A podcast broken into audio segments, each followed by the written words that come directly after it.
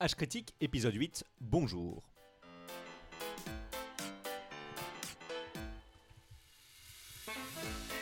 Aujourd'hui, pour ce nouvel nu- numéro d'un podcast enrichi à l'esprit critique, avec de vrais morceaux d'humour pourri, et qui fait du bien à l'intérieur. je suis content d'avoir avec, avec moi autour de cette table aujourd'hui Adrien, Bonjour Jean. Alex, Salut Jean. David, Hello Jean. Maude Coucou Jean. et notre invité du jour, Marc. Salut Jean, salut tout le monde.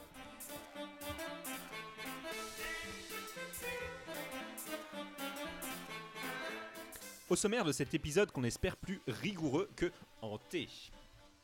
On démarrera par Marc qui est de retour parmi nous pour parler science. Que viens-tu faire parmi nous aujourd'hui? Réclamer ton prix du quiz politique? Non, ça j'ai complètement abandonné l'idée, je pense que le jury est totalement corrompu. Par contre, en revanche, je suis venu avec un petit cadeau, une boîte à outils sceptique. Cool Eh bien super Puis on enchaînera avec de l'histoire contemporaine. Adrien, sur quel euh, chemin euh, vas-tu nous embarquer? Mais les chemins détournés, les cheminades même, top 10 des meilleurs moments des mouvements de Larouchien et Cheminadien. Tu m'oublieras. Puis ce sera au tour de David de nous parler sujet de société. Où va-t-on aller? En effet, Jean, aujourd'hui, je vais vous parler de soldats napoléoniens cohabitant avec des enfants tragiquement disparus dans des châteaux pas si anciens que ça. Je vais vous parler d'instruments bizarres, supposés capter des sons venant de l'au-delà. Aujourd'hui, je vais vous parler de paranormal et de chasse aux fantômes. Fascinant. Maude conclura par une séquence culture. C'est bien ça? Tu, vas juste parler de la culture en général? Oh, j'attendais ta blague, mais c'est Non, pas mais je l'ai grave. viré, je l'ai enlevé cette blague. Oui, je vais vous parler de Mulan, de Disney, évidemment. Et on vous tiendra au courant de notre communauté avec des retours, remarques et autres autosatisfactions. Et enfin, on terminera par nos rapides coups de cœur. Et, et donc, euh, on salue tout le monde sur le live. Bonjour, bonjour, qui nous voyait en vidéo. Et Bonjour. David, tu voulais peut-être faire quelques explications. Oui, bah, euh, déjà désolé pour les techniques, hein, comme d'habitude, euh, on a été un petit peu en retard, mais pas trop. Je, je crois que, que Jean et Adrien ont vaillamment et brillamment fait patienter la, la chatroom. Euh, absolument. regarder ce que fait. Ils ont signé pour refaire ça à chaque fois. Euh, je, suis, assez déçu parce qu'ils m'avaient parlé de, de- d'avalage de sabre et de crachage de feu. C'est ce qu'on a fait au début. C'est vrai? Ok. C'est ce qu'on a fait tout à fait au Ah. début, et Alors, juste ensuite. Je suis euh, fier de vous parce que le salon est nickel, j'ai un petit peu peur, mais du coup vous avez, vous avez rempli tous vos engagements. Euh, voilà, donc euh, ceux qui nous suivent en live ont le, le- le bonheur de pouvoir voir à quoi on ressemble et de pouvoir voir en permanence sur un écran la moitié gauche de mon visage, vu que je suis juste en face de- d'une des euh, webcams et que bah, le micro est à droite de mon ordi, donc euh, voilà. Vous voyez que la moitié de mon visage, et je ne peux malheureusement pas arranger ça. Euh, Dommage parce que la partie gauche est la plus jolie des deux. En effet. On lui a souvent dit. Tout à fait. En tout cas, bah, ça veut dire que euh, pendant la totalité de cet épisode, pour ceux qui ne l'écoutent pas en live, il y aura un certain nombre de petits euh, feedbacks de la chatroom et donc de questions auxquelles on répondra en live. euh, voilà, ce qui est très cool pour nous et on espère aussi pour, euh, pour ceux qui participent au live. Et bien voilà, et il est temps de commencer. Et j'espère que vous êtes bien installés, le cerveau bien en place dans votre boîte crâni- crânienne, parce qu'il est l'heure de l'exercer un peu avec Marc, notre coach du jour.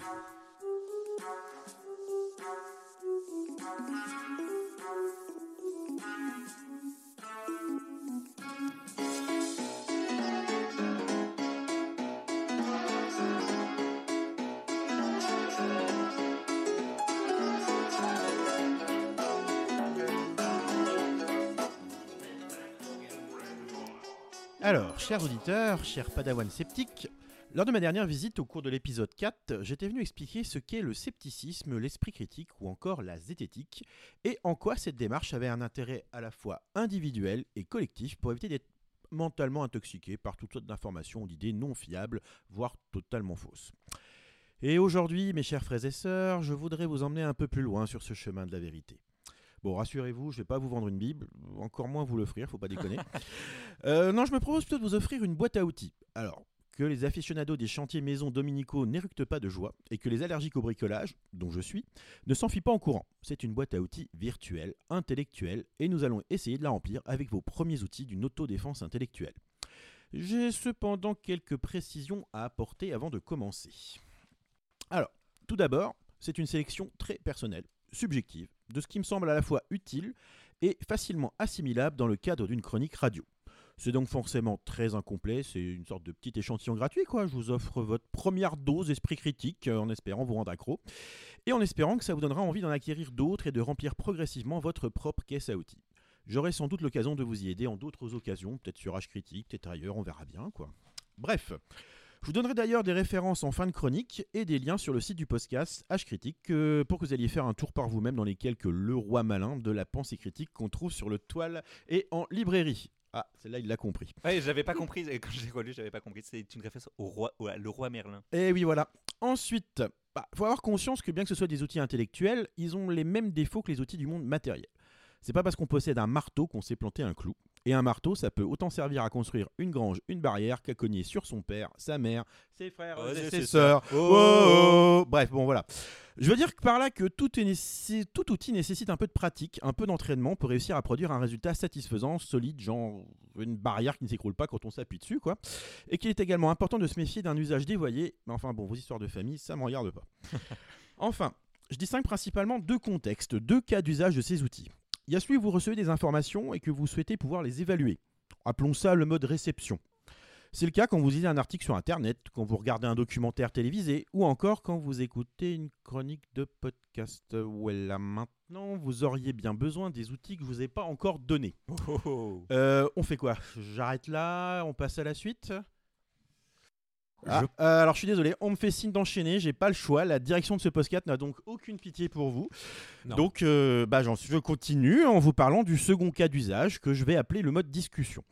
C'est donc celui où vous discutez et où parfois même vous débattez avec autrui. C'est très honnêtement le contexte le plus délicat et le plus difficile. En scepticisme comme ailleurs, l'enfer, c'est les autres. Et il ne fait pas beau voir que c'est encore plus vrai sur Internet que dans le département de la Sarthe. Référence à Jean-Paul Sartre. Ah ouais, ouais, non, mais euh, je, je fais des efforts pour écrire des conneries quand même un peu. en mode discussion, en mode discussion, vous devez bien entendu évaluer ce que vous recevez, mais aussi faire attention à ce que vous émettez. Bon, ça c'est un peu la base. Ça nécessite quelques adaptations à la marge des outils que vous utilisez quand vous êtes en mode réception. Ça change pas des masses. Par contre, il y a une difficulté supplémentaire qui réside dans l'interaction entre vous et vos interlocuteurs. Il faut adopter les outils spécifiques à ce cadre si vous voulez pouvoir faire fructifier au mieux vos échanges. Alors non, Jean, euh, je ne suis pas en train de parler de techniques de manipulation pour faire tomber les filles ou ce genre de choses. En fait, il s'agit d'apprendre à être efficace, surtout quand votre interlocuteur semble très éloigné d'un propos rationnel. Ces outils feront l'objet d'une chronique ultérieure car cela mérite qu'on prenne le temps de bien en discuter. Je vais me contenter pour aujourd'hui de n'esquisser que ceux servant en mode réception. Voilà, ça fait déjà une bonne introduction. hein. je crois que j'ai à peu près Voilà. consommé un tiers du temps. Donc, Eh bien, euh, merci Marc euh, d'avoir été avec nous cette semaine. Et on... Bon, non, je vais quand même vous offrir un premier aperçu de ce qu'on trouve dans la boîte à outils du sceptique ordinaire. Alors, je vais commencer par le compartiment sophisme. Comme toute boîte à outils efficace, bah, elle est bien rangée, bien organisée, avec des petits compartiments qui regroupent des outils de même nature. Alors c'est un classique, hein, les sophismes, et, euh, on appelle ça parfois aussi moisissure argumentative, euh, procédé argumentatif fallacieux, il y a plein de façons de le dire, mais en tout cas c'est une petite base par laquelle il faut bien commencer. Alors c'est quoi? Bah, C'est des schémas de pensée, des raisonnements qui ont souvent une grande force de conviction. Ça semble frapper au, au coin du bon sens, mais ils reposent en fait sur une logique erronée qui nous amène à valider leurs conclusions pour de très mauvaises raisons. Souvent, on identifie ces procédés rhétoriques par des petits noms. On trouve des noms en latin, en anglais, en français. Ça peut varier selon les auteurs. Je ne vais pas trop vous noyer dans ces terminologies aujourd'hui. Je pense que c'est pas tellement utile à ce stade de les nommer correctement. Ce qui m'intéresse, c'est que vous commenciez à les reconnaître et à vous en défaire.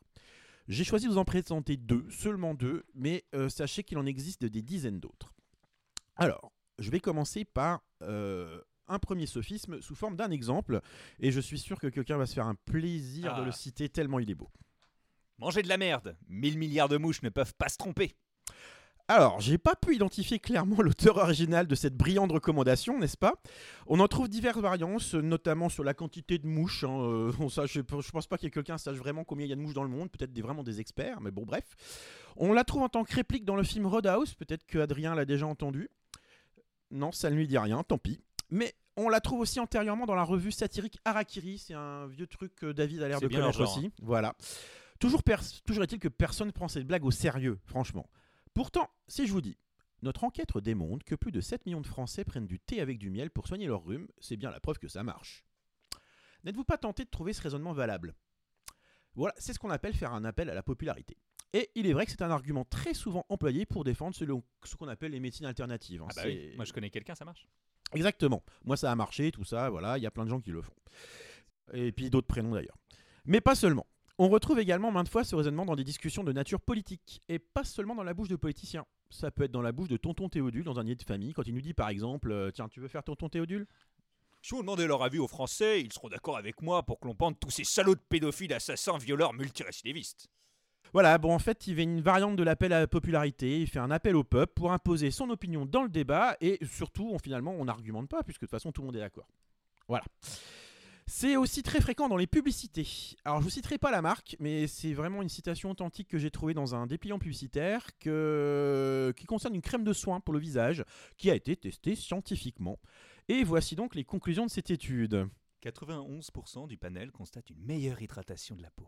82% une peau plus lisse et plus douce. 73% une réduction des signes du vieillissement et une peau plus ferme et plus jeune pour 64%. 91% des femmes déclarent avoir un teint plus lumineux. Le traitement a été bien toléré et aucun effet indésirable inattendu n'a été observé. La majorité des patients, 91%, ont déclaré qu'ils étaient satisfaits ou très satisfaits de leurs résultats et des améliorations de la qualité de la peau. Alors, on est vite noyé sous ce déluge de faits. Et avec tous ces statistiques, ça semble très sérieux et très scientifique. Mais à regarder de plus près, nous avons là qu'un enchaînement d'appels à la popularité. On ne démontre pas l'efficacité objective du produit, mesurable indépendamment des ressentis subjectifs. On mesure essentiellement les ressentis et la satisfaction du panel de femmes qui a été le produit. C'est d'ailleurs sur cette notion que cet extrait conclut. Mais bon, si elles sont 91% à être satisfaites, c'est bien parce que ça marche, non? Alors, en fait, pas forcément. Pour un marchand de cosmétiques ou d'autres produits, dont l'objectif est de vendre et de revendre ses produits, ce qui compte, c'est bien la satisfaction de ses clients. C'est la satisfaction qui assure la fidélisation, conforte une réputation, attire de nouveaux clients. Et pour cela, bah, il n'est pas nécessaire qu'un produit soit efficace. Même si je reconnais que ça peut grandement aider. L'illusion de l'efficacité peut suffire, ainsi que d'autres phénomènes sur lesquels nous reviendrons peut-être un jour. Retenez toutefois, satisfaction et efficacité ne vont pas toujours de pair. C'est pourquoi je ne m'abaisserai pas à vous demander si cette chronique vous aura satisfait. pas déconner. Pour finir, de vous convaincre combien la popularité d'une idée n'est pas un gage de fiabilité, j'aimerais illustrer le fait qu'au cours des siècles, nous avons de nombreux exemples de croyances très populaires qui se sont avérées fausses. Comme par exemple le fait que la Terre était euh, plate Mais non. Aïe, mauvais exemple. Enfin, si c'est quand même un exemple intéressant. C'est un exemple de croyance populaire, mais pas une croyance populaire du passé. En fait, c'est plutôt une croyance relativement récente que nous avons au sujet des croyances du passé. Cette idée de Terre plate n'a jamais été très populaire en fait. C'est peut-être même de nos jours que les théories sur la Terre plate ont le plus de succès. Donc ce n'est pas le bon exemple, mais je ne pouvais pas résister à l'opportunité de vous parler de croyances au sujet de croyances. C'était l'instant Inception de cette chronique. je vais également éviter de vous parler de religion.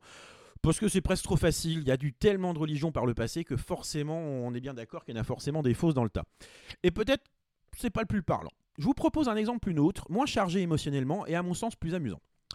Vous connaissez ce cliché de l'autruche qui, quand elle a peur, se cache la tête dans le sable Certains expliquent qu'ainsi, elle s'imagine qu'en ne voyant plus le danger, celui-ci n'existe plus ou encore qu'elle se penserait invisible. Nous avons des centaines de représentations de ce comportement dans la culture populaire, dans des dessins animés, des bandes dessinées, des dessins de presse même. Nous en avons tiré des expressions dans notre langue et on reproche ainsi de temps en temps à des responsables de mettre la tête dans le sable, de pratiquer la politique de l'autruche, une politique qui court vite, une politique qui fait des gros œufs, c'est tout. Bref, je trouve cet exemple très amusant, car en plus d'affirmer un fait et de me permettre de placer une citation de Camelot, c'est quand même pas tous les jours, en fait si. On nous en propose même une explication, ce qui renforce la crédibilité. Je vous invite au passage à vous intéresser à la question de la dent d'or de Fontenelle, illustrée dans l'épisode 16 de la chaîne YouTube Hygiène Mentale, qui nous raconte une histoire très similaire. Et donc, d'où viennent ces affirmations autrichiennes? Pas de la nuit des temps, mais tout de même de l'Antiquité. En effet, il semblerait que l'on doive tout cela à Pline l'Ancien, sage parmi les sages, n'est-ce pas? Et qu'au fil des siècles, cette affirmation a été reprise d'auteur en auteur sans que jamais on ne se déplace pour observer des autruches. C'est un peu gênant quand même. Mais depuis, au moins depuis le siècle dernier, j'ai un petit peu fouillé comme ça sur euh, les différentes publications qu'on peut trouver en ligne. Bah voilà, on trouve toutes sortes d'études publiées sur le comportement des autruches en captivité comme dans leur environnement naturel. Et vous savez quoi? Bah aucune d'elles ne rapporte un tel comportement. On a bien observé un comportement où les autruches font profil bas, baissant la tête, ce qui diminue leur visibilité face aux prédateurs. On les, ou ça les protège peut-être lors de tempêtes de sable. Euh, j'ai vu différentes hypothèses sur le sujet et j'ai pas été fouillé jusqu'à vérifier ce qui était vrai. Et s'il lui arrive de vraiment mettre la tête dans le sable ou quelque chose du genre, c'est en général pour se nourrir ou s'occuper de ses œufs, qu'elle cache justement dans un nid dans le sable. Face à un prédateur, elle fait ce que font la plupart des animaux. Elle fuit ou elle combat. Et vu qu'elle peut courir jusqu'à 70 km/h et qu'elle a de solides griffes aux pattes, c'est tout de même bien plus efficace que de se cacher la tête dans le sable. Je crois qu'elle peut tuer un homme d'un coup de patte. Alors j'ai lu, mais comme j'avais assez peu de confirmation, qu'il disait qu'un coup de griffe d'autruche pouvait tuer un lion. Oui, bah moi je me souviens d'une visite aux eaux de Thoiry et où il nous racontait ça. Alors après, Après, euh, voilà, je, je, me- je me dis que comme il La littérature scientifique euh, n'a pas été vérifiée sur cette affirmation. Très mais- Donc voilà, je me suis pas avancé à aller votre es- Dans tous les cas, elle a- ça a l'air quand même une bestiole pas très commode quand elle se décide à combattre. Alors, en plus, si on y réfléchit deux minutes, en étant un peu plus sérieux et en ayant quelques notions de biologie et surtout sur les mécanismes de l'évolution, on devrait comprendre assez facilement qu'il est invraisemblable qu'un tel comportement suicidaire ait pu être sélectionné durablement. Un prédateur, allez hop, la tête dans le sable et je me laisse dévorer. Franchement, ce n'était pas très sérieux. Alors, pour finir sur ce premier sophisme sur lequel je choisis de prendre du temps, ah, il y a Adrien qui va Euh, si intervenir. je peux rajouter, il y, a une- il y a un autre euh, comportement rapporté aux animaux complètement faux. Les migrations de lemmings se suicidant en masse dans le euh, ski n'est jamais arrivé et qui est une idée qui a été répandue par Walt Disney. En fait, c'était une légende urbaine sur les lemmings. Ils ont tourné un film où ils ont jeté des lemmings depuis une falaise pour pouvoir valider la légende urbaine. Mais ça reste quelque chose. Il y a encore des gens qui utilisent cette expression et il y a des gens qui y croient. Ah d'accord. Bah écoute, ça sera l'occasion peut-être dans les, dans les liens qu'on mettra de réunir ce, ces- Absolument. quelques, quelques liens sur le Voilà, sujet. je Ça sera toujours m'excuse de amusant. vous avoir interrompu. Oh mais ça, il n'y a pas de mal, euh, pas de souci. Alors je vous les disais donc, pour finir sur ce premier sophisme sur lequel je choisis de prendre quand même pas mal de temps, j'aimerais qu'on se demande pourquoi ce pseudo-raisonnement nous séduit tant. Alors, je pense qu'il repose sur une forme de prétendu bon sens selon lequel il est peu vraisemblable que tant de personnes puissent se tromper en même temps. Parfois, c'est celui qui argumente, qui ajoute quelque chose du genre euh, c'est quand même pas des imbéciles, quoi. Et des fois, il dit même c'est quand même pas des cons, quoi. Faut pas exagérer. Bref, c'est vrai que des milliards d'imouches qui se trompent ou des éléphants passent encore. Mais les gens ne sont pas des imbéciles, hein, Jean. Ça va? Bon, je parle des gens, des êtres humains. Bref, je pense en outre que lorsque l'on utilise ce procédé en parlant de politique, il y a une forme d'intimidation à ne pas passer pour un non-démocrate. On joue sur notre fibre à respecter le vote de la majorité pour nous pousser à croire que la majorité a raison. Et dit le vrai, ce qui n'est pas vraiment la même chose en fait. C'est pas la même chose de respecter un vote démocratique, une majorité qui décide, que de dire qu'elle a raison sur des Oui. faits qui sont vérifiables indépendamment de l'opinion des gens. Oui, demander, demander ses, ses choix, c'est pas la même chose que demander ses opinions aux gens. et de demander ce qui est vrai euh, concernant des faits scientifiques, par exemple. Oui. C'est complètement euh, différent.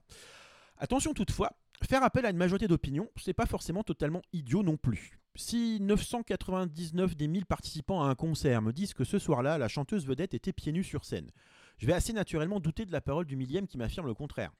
Mais là, c'est très différent. On est dans une situation où les témoins ont a priori réellement compétence à juger du fait qu'ils affirment. Ils y étaient, ils ont vu la chanteuse, ça demande même pas vraiment une compétence particulière pour voir si elle enlève ses chaussures pendant le concert ou si elle en porte pas. Voilà. Donc dans l'appel à la popularité, ce qui est fallacieux, c'est qu'on ne met pas en- c'est qu'on ne met en avant que le nombre en fait, la popularité d'une affirmation, sans se préoccuper de la pertinence de l'avis du groupe des personnes qui s'expriment, sans se soucier de leurs compétences ni de ce qui pourrait influencer voire manipuler cet avis.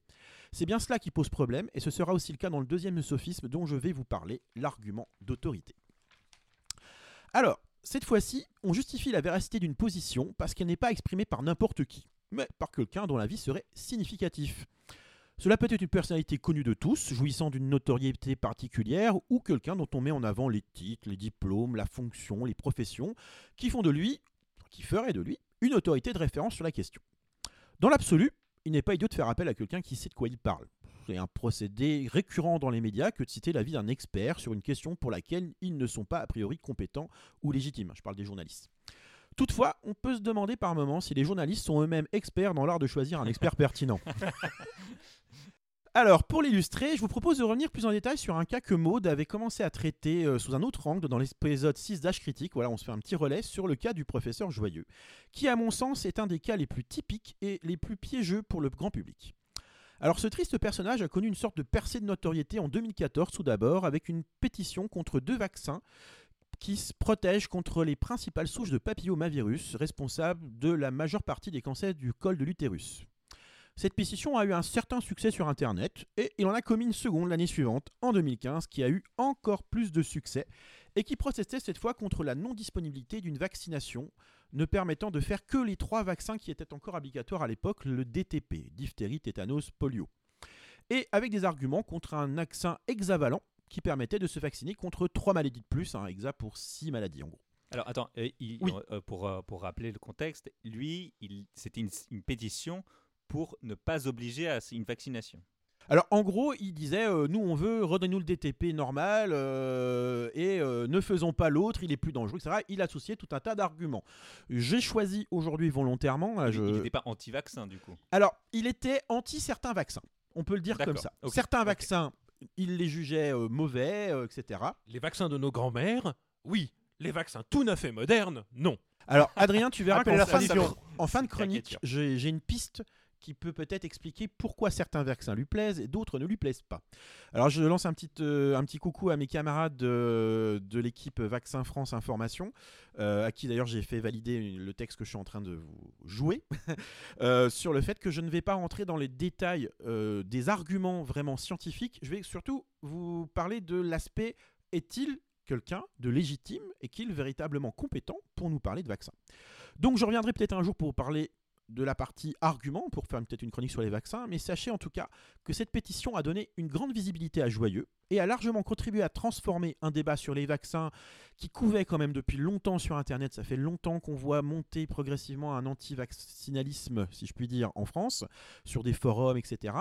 Et ça a lancé une controverse médiatique beaucoup plus visible, et cette controverse médiatique se donne des allures de controverse scientifique, ce qui est vraiment très dérangeant. Si je puis me permettre, euh, c'est- ça existait même avant Internet. Euh, moi, Bien je- entendu. euh, je me souviens de, de ça à l'époque où j'étais petit et où ma tante. euh, Bien entendu. Mais euh, bon, voilà, je, je m'étendrai peut-être plus en détail, je vais revenir sur mon sujet de l'aspect argument d'autorité. Ouais. Alors, je vais prendre un exemple précis. Il a été interviewé dans une sorte de podcast qui diffuse un live en permanence, on appelle ça une radio, vous voyez. Euh, en plus, ils ont, un nom qui, piqués. ils ont un nom qui a aucun sens, juste trois lettres. RTL, ça veut rien dire, quoi, pour donner de l'importance sans doute. Ils se vantent la, la radio la plus écoutée de France. Non, mais genre l'appel à la popularité, quoi. Bref, on nous la fait pas. Des concurrents pas très nets qui n'ont pas la lucidité d'H Critique pour bien choisir leurs invités. hein. Moi, je trouve qu'H Critique choisit très bien ses invités. Celui qui me donne un commentaire à la liste complète des sophismes que je viens de commettre gagnera notre estime éternelle. Bon, plus sérieusement, le 3 juin 2015, Henri Joyeux répondait aux questions d'Yves Calvi et je vous invite à écouter cet extrait. Enfin, on va en faire une reconstitution avec Jean dans le rôle du professeur Joyeux, hein, qui est directement en lien avec la question de la pertinence du choix de cette personne comme experte en vaccination. Moi, on me dit que je ne suis pas un expert dans le domaine du vaccin, de l'infectiologie, tout ça. Je connais la médecine, je connais le système immunitaire. On va pas me raconter des salades. Quelle est donc sa justification d'être interviewé en position qu'expert dans les médias? Bah, en gros, le fait qu'il connaît la médecine et le système immunitaire. Alors, c'est vrai que le professeur Joyeux est médecin. Il peut donc parler de médecine, donc de vaccination et tout ça, quoi. Ça quoi Ouais, ouais, quoi. L'infectiologie, tout ça, quoi. eh bien, pas forcément. Il est vrai que votre médecin traitant, un généraliste en général, même s'il s'occupe aussi des autres grades, est compétent pour Oh. prescrire et administrer vos vaccins. Je me fais rire moi-même, c'est horrible. Il suit alors un protocole établi par des experts pour évaluer la pertinence et les risques éventuels pour savoir s'il est utile de faire tel ou tel vaccin et si, sur un cas particulier, il y a une éventuelle contre-indication justifiant le fait de ne pas vacciner. C'est là que se situe le rôle du médecin, de votre médecin de famille ou, un médecin que vous consultez, quoi, euh, peu importe, dans le fait de vous vacciner. Voilà. La compétence d'un médecin, c'est ça, c'est poser un diagnostic, c'est proposer un traitement sur la base de vos déclarations, de ses constatations, des résultats d'examen, de vos antécédents et, bien entendu, du moins en principe, des connaissances scientifiques disponibles et des recommandations des agences sanitaires. Il n'a pas compétence pour évaluer l'efficacité d'un traitement, ni d'établir un éventuel lien de causalité entre un médicament et une pathologie. Il y participe indirectement, en faisant des signalements, mais il n'a pas la possibilité, dans le cadre de la pratique de la médecine, d'avoir une vision d'ensemble des données. Il est possible qu'un médecin fasse de la recherche, ça aussi ça existe, mais c'est là une autre activité que la pratique de la médecine en tant que telle. Il n'est d'ailleurs pas nécessaire d'être médecin pour faire de la recherche sur des sujets comme l'immunologie. Henri Joyeux est donc médecin, spécialisé en chirurgie digestive et en cancérologie si on s'en tient aux éléments de sa carrière. Si on consulte l'ensemble de ce qu'il a publié dans des revues scientifiques, ses contributions à la connaissance scientifique, donc dans ses activités de recherche, on trouve entre autres des articles concernant de la chirurgie du foie pour traiter de cancer. On retrouve bien là sa double compétence chirurgicale et oncologique, mais absolument rien, par contre, sur les vaccins ni sur l'immunologie. Il n'est donc pas un expert légitime sur le sujet. Mettre en avant sa qualité de médecin n'est en fait que très peu pertinent. C'est très insuffisant sur des sujets si pointus, et en outre, il existe des chercheurs dans ces sujets qui ne sont pas médecins, je le disais tout à l'heure, parce que c'est pas leur métier d'exercer la médecine, mais qui sont bien plus qualifiés que lui pour estimer l'efficacité d'un vaccin et les éventuelles euh, possibilités d'effets secondaires. C'est dans ce genre de situation qu'on parle d'un sophisme d'appel à l'autorité. On devrait peut-être même, pour être plus précis, par d'appel à une autorité illégitime. Et pour le grand public, c'est extrêmement vicieux, car il n'a pas forcément conscience de cela. Médecin, ça peut être l'étiquette suffisante pour beaucoup de gens. Il est médecin, il sait de quoi il parle, quoi. Ça leur paraît correct. Alors, allons encore un peu plus loin. Je viens de montrer qu'il n'est pas un expert du domaine sur lequel il s'exprime. Mais moi non plus. Je suis même pas médecin. On peut se dire qu'en tant que médecin, il a peut-être quand même plus de facilité à lire et comprendre ce qui est publié sur le sujet. C'est pas quelque chose qui me paraît déconnant. Il est quand même en très grande proximité avec ces notions-là. C'est un argument qui se tient, mais encore faudrait-il qu'il s'y réfère. Et c'est pas ce qu'il fait. Il exprime des opinions, très personnelles qui ne correspondent absolument pas à ce qu'on peut trouver dans la littérature scientifique. En fait, pour qu'une parole d'expert soit valide et ne constitue pas un sophisme, pensez à vérifier ces trois conditions. Tout d'abord, que la discipline dont il se revendique soit authentique, existe et permette réellement de fournir des analyses ayant du sens. Ça a l'air bête, mais euh, en fait, il y a des gens qui s'expriment dans des disciplines qui n'existent pas, mais qui apportent des idées, soi-disant. Oui, regardez. Je vais, je vais citer un exemple. Alors, moi, je dirais que, en fait, pour que ce soit une discipline scientifiquement établie, ce serait plutôt pas mal, et que cet expert en ait une approche scientifique. C'est déjà pas mal. Voilà. On oublie donc les experts en sexualité de la licorne. Ça n'existe pas, donc. euh, Mais il y a des gens qui, qui se vantent experts en gentillesse, qui vont, qui vont faire du coaching, choses comme ça. Il y a pas mal de domaines comme ça où en réalité l'expertise est totalement bidon, puisque le domaine qui est derrière est bidon. Alors, on peut quand même être expert sur quelque chose qui n'existe pas. On peut très bien écouter un expert sur le phénomène ovni s'il en fait une approche scientifique, s'il examine un tas de choses cet angle-là. Il y a Adrien qui veut que c'est parler. bidon si je vends 15 40 millions de livres à l'année? 40 millions de livres. Bah oui, voilà, les, les, les, les, les domaines que tu réfères, Ah en oui, fait, oui, c'est- oui. c'est quand même. Il bidon, fait un mais ça argument de- rapporte Ah de oui, thunes. Eh, oui, tout à 100% fait. des gens qui l'ont lu étaient parfaitement que Exactement. Ah oui, alors ça, oui, j'ai pas évoqué cet aspect-là. C'est vrai que j'aurais pu en parler. Donc voilà. Un peu contenu dans le. Tout à fait, dans l'appel. euh, La popularité. Oui, l'appel à la popularité du début en fait. Oui, tout à Ouais, fait. Le fait de vendre beaucoup de livres, bah. C'est Appel à bien. la prospérité de l'auteur du livre. Tout à fait. en tout cas, sur ce point-là, vaccination, vaccination pardon, et immunologie sont bien des domaines où il existe une expertise authentique. Ce sont bien des disciplines scientifiques. Euh, Là-dessus, il n'y a pas de doute. Donc, on peut être expert dans ce domaine. Ensuite, il faut que cet expert s'exprime dans son domaine de compétence, en conformité avec l'état des connaissances disponibles. On vient de voir que ce n'est pas le cas pour Monsieur Joyeux. Précisons que n'importe qui, moi par exemple, on peut tout de même s'exprimer avec justesse pourvu qu'on source nos affirmations, qu'on se réfère à l'état des connaissances. Mais on ne se présente pas pour autant comme expert dans les médias. C'est quand même pas la même chose. Et enfin, il faut que cet expert n'ait pas un intérêt particulier, quelque chose qui influence illégitimement son jugement, même en toute bonne foi. D'ailleurs, il peut avoir des convictions euh, qui biaisent son jugement et y croire. Ça arrive. Et là, ce n'est pas non plus le cas pour Monsieur Joyeux. En fait, il est lié idéologiquement à des milieux conservateurs catholiques, comme l'association Famille de France, dont il a été le président pendant plus de 12 ans. Ça n'a rien de honteux en soi, il a parfaitement le droit d'avoir ses opinions, ses convictions euh, spirituelles ou autres, mais je vous invite à vous pencher sur ses prises de parole concernant de nombreux sujets en lien avec la sexualité par exemple, et notamment l'homosexualité, vous allez voir, c'est quand même assez atypique. Pour ma part, j'y vois très nettement un lien entre, ses posi- entre ce qui- sa- son idéologie pardon, et ses positions irrationnelles contre les vaccins en lien avec des MST, hépatite B, papillomavirus. Il y a quand même un lien entre les différents vaccins qu'il cible, ou du moins la plupart. C'est vrai que si les risques de MST diminuent, on peut s'attendre à une société immorale de débauche sexuelle et d'infidélité. Euh, ah, tiens, mais je viens de faire un sophisme de pente glissante, moi. voilà. Donc, je voudrais terminer cette première partie sur les sophismes et autres moisissures argumentatives par quelques recommandations et avertissements encore de manière générale. Euh, quatre conseils spécifiques. Premièrement, avoir de l'esprit critique ne se résume pas à l'identification de ces moisissures argumentatives. C'est un compartiment important de cette boîte à outils sceptique, un des plus faciles par lesquels commencer, c'est pour ça que j'ai commencé par ça, mais il y en a bien d'autres, et je constate trop souvent une tendance fâcheuse dans certaines présentations trop succinctes de notre mouvement et de notre discipline à les réduire à cela. C'est dommage, pour ne pas dire lassant, et c'est passé à côté de bien d'autres outils tout aussi importants. Deuxièmmement, votre principale utilisation de ces outils doit être de ne pas vous en servir. Euh, ouais, dit comme ça, ça paraît un peu insensé, mais c'est pourtant plein de beau sens, surtout que c'est moi qui l'ai écrit. Connaître les sophismes doit avant tout vous servir à ne plus en commettre vous-même. Les sophismes, c'est mal. C'est pas bien. Les sophismes, c'est tabou. On en viendra tous à bout. Ah, il y en a qui connaissent quand même. Troisièmement, n'oubliez jamais que ce n'est pas parce qu'une idée est mal argumentée qu'elle est nécessairement fausse. Ne vous emballez pas, même si c'est mon anniversaire demain. Oh. Bon, je reconnais que lorsqu'une proposition n'est défendue que par des sophismes, c'est en général un bon indice du fait qu'elle est erronée, mais ce n'est pas concluant. Tout ce que vous pouvez dire, c'est que vous n'avez aucune raison de la considérer comme vraie et qu'il est préférable de ne pas en tenir compte. Quatrièmement, pour finir, ne jetez pas ces sophismes à la face de votre interlocuteur. Ce serait désastreux et du plus mauvais effet. Ce n'est pas de cette façon qu'on parvient le plus facilement à lui faire conscience qu'il se trompe. Bien entendu, je vous incite à faire attention à ne plus vous laisser abuser par ces raisonnements fallacieux, c'est quand même le but à la base, mais ne réagissez pas en chasseur de sophismes qui exhibent à proie quand vous en trouvez un.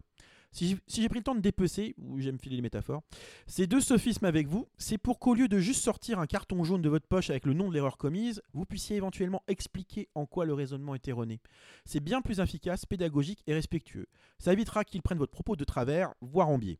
Et justement, il est temps de parler des biais cognitifs. Les biais, comme les sophismes, c'est pas vraiment des outils dont on va se servir, mais des phénomènes qu'il faut comprendre pour essayer de ne plus en être la victime systématique. Je dis bien essayer car nous sommes tous soumis à des dizaines de biais et c'est quelque chose de tout à fait normal, qui fait partie de notre humanité. Il semble que nombre de ces biais qui nous font passer à côté d'une perception plus rationnelle du monde aient eu leur utilité dans notre processus évolutif, même s'ils sont aujourd'hui le plus souvent des boulets que l'on traîne. Thomas Durand de la chaîne YouTube La Tronche en biais, et si c'est une tronche en biais, on peut lui faire confiance. Oh, l'argument d'autorité. Oh, ça va. hein. Illustre régulièrement dans ses conférences comment l'évolution sélectionne plus facilement des individus qui surestiment le danger. Comme il fait ça avec un PowerPoint et tout ça, j'ai un peu réécrit la sauce à mon propos. Imaginons une population de zorglubes, un petit animal herbivore imaginaire. Alors les zorglubes, ils broutent paisiblement de l'herbe quand un petit bruit, un craquement de brindilles, vient des fourrés. Imaginons qu'en fait, ce n'est qu'une fois sur 100 que ce, soit, là le signe de l'arrivée sournoise d'un terrible Jean-Mange des zorglubes qui rampe dans les fourrés, prêt à bondir sur un innocent petit zorglube. Tous les orglubes qui surestiment très fortement la probabilité que ce bruit soit le signe de l'arrivée d'un prédateur vont prendre peur et systématiquement s'enfuir. Ils iront manger ailleurs ou ils reviendront un peu plus tard, mais le plus important c'est qu'ils vont tous survivre, se reproduire et transmettre ce trait de comportement à leur descendance. Tandis que les orglubes qui négligent cette faible probabilité ou qui sont moins systématiques dans leurs réactions, eh bien au fil des millénaires, même si le danger n'est pas si fréquent, il y en a de moins en moins. Il y a de plus en plus de gens.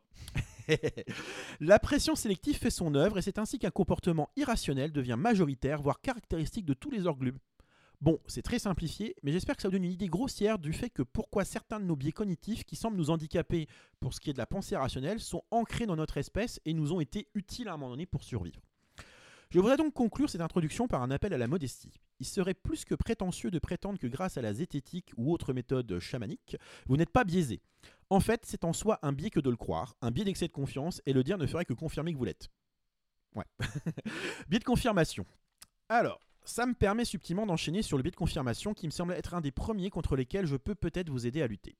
Je vais l'illustrer en reproduisant avec vous une expérience élémentaire du cher Wazon. Ça vous parle Wazon Ça te parle David? Non. Alors imaginons ça. J'ai commandé des cartes pour un jeu de société. Dans une usine à cartes, voilà. C'est marrant, un jeu de société, ça me plaît bien. Euh, ces cartes, elles auront un chiffre d'un côté et une couleur de l'autre.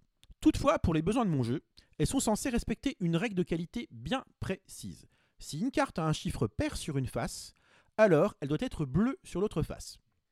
Imaginons donc maintenant quatre cartes comportant un chiffre sur une face et une couleur sur l'autre. Oh là là, tu Ralentis, veux- ralentis, attends. Je ralentis. Donc maintenant, il y a quatre cartes comportant un chiffre sur une face. D'accord, on a pris quatre cartes au hasard dans le paquet qui ont chacun Voilà. un chiffre et peut-être une couleur de, enfin et, et une couleur de l'autre. Alors, pour a ceux, pour qui voient en live, j'espère que les couleurs passent, mais voilà un peu de, de quoi je parle. Ah, vous voyez pas? Ah, c'est dommage.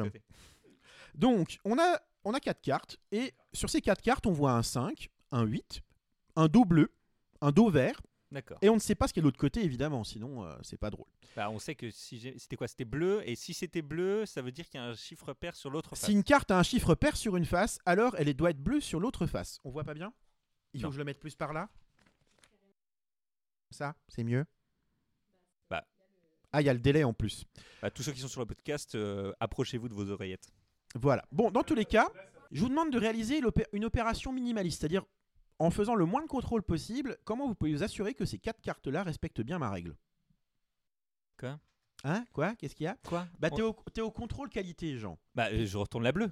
tu retournes la bleue. Bah, la bleue, elle doit avoir un chiffre pair. C'est ce la seule règle qu'on lui a donnée. Est-ce que tout le monde est d'accord avec ça? Est-ce que Ah non, non. est-ce qu'il n'y a pas des gens qui ont pensé à autre Ah, chose? Alors moi j'ai l'énoncé sous le. Retourneriez laquelle Re- Relis l'énoncé. Alors, Euh, le- Euh, Donc là, on Ah. a quatre cartes une 5, une 8, une bleue et une verte.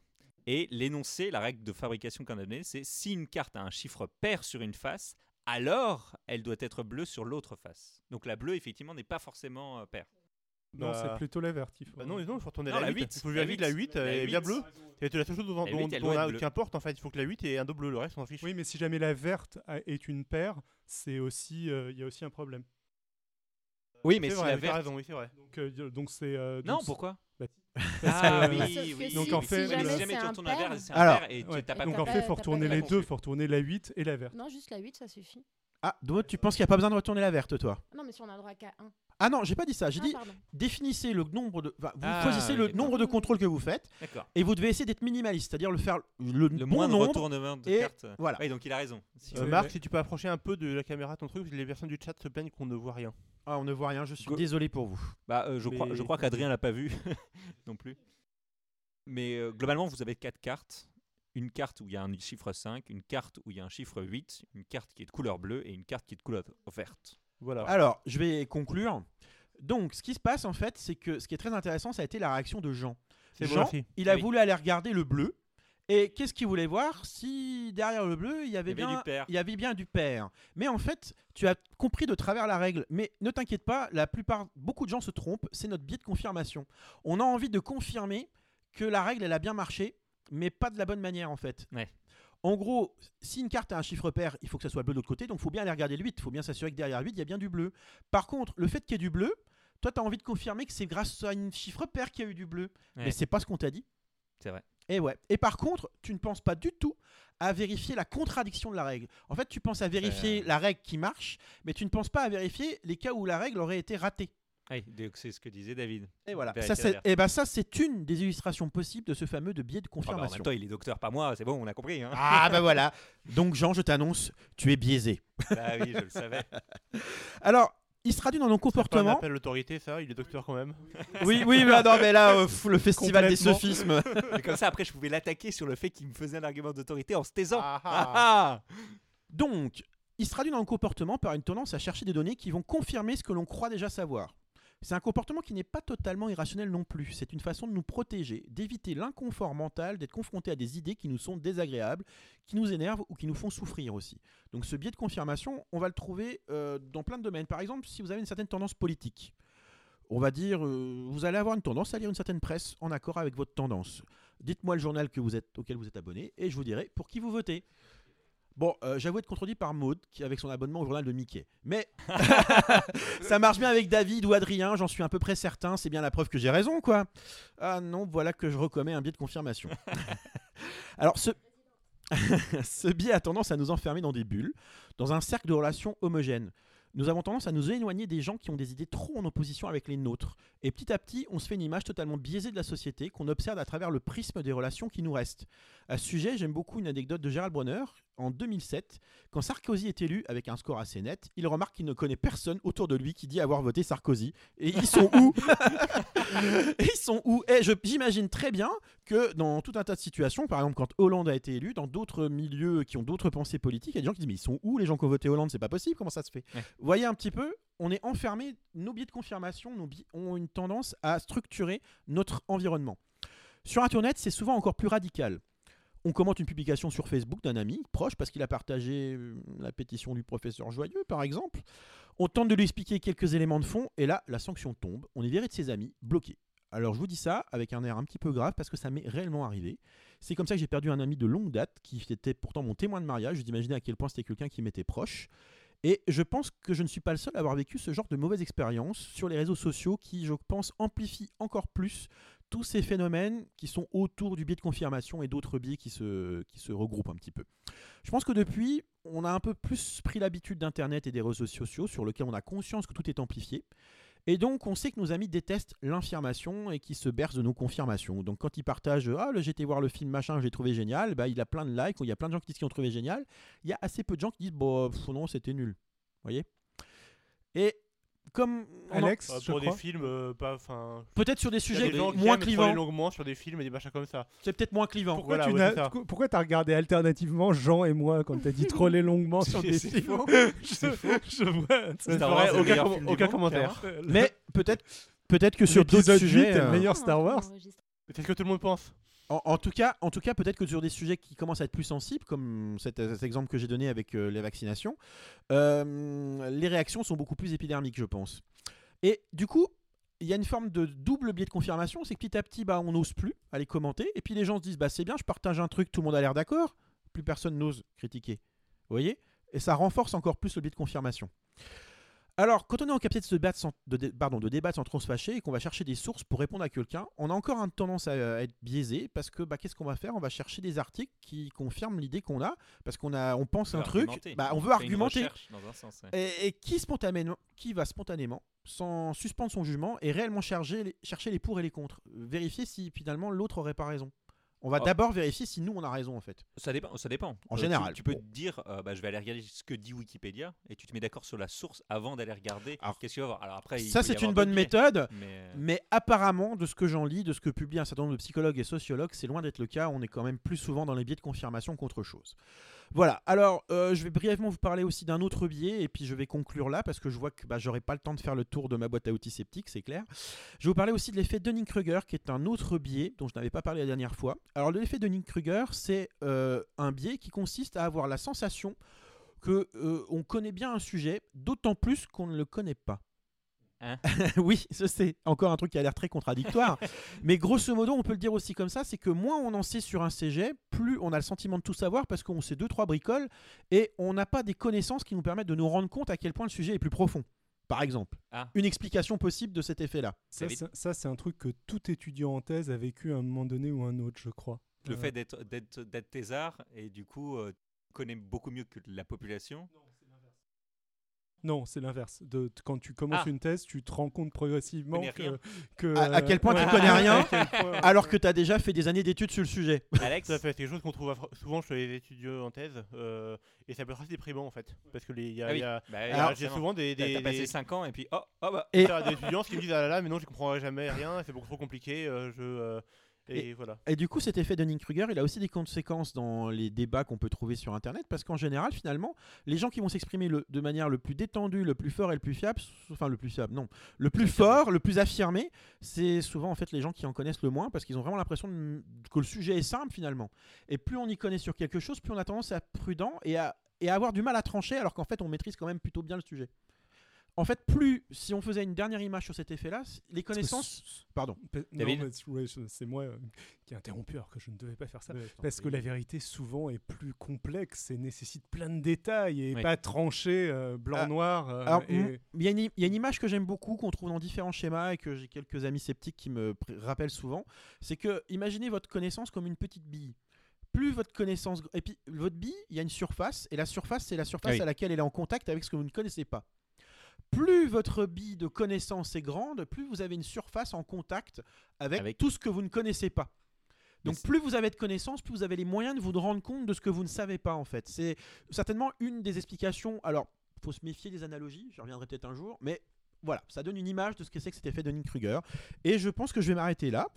Euh, D'une autre fois, je vous parlerai d'un peu d'autres éléments qu'on a dans notre boîte sceptique quand même. Donc il faudra faire un tour dans le compartiment qui explique ce que qu'est la science. C'est essentiel euh, parce qu'à un moment donné, là, on, on a parlé d'Henri Joyeux, mais bon, alors ok, il n'est pas expert, il n'est pas légitime, mais est-ce que ce qu'il dit, c'est naze ou pas?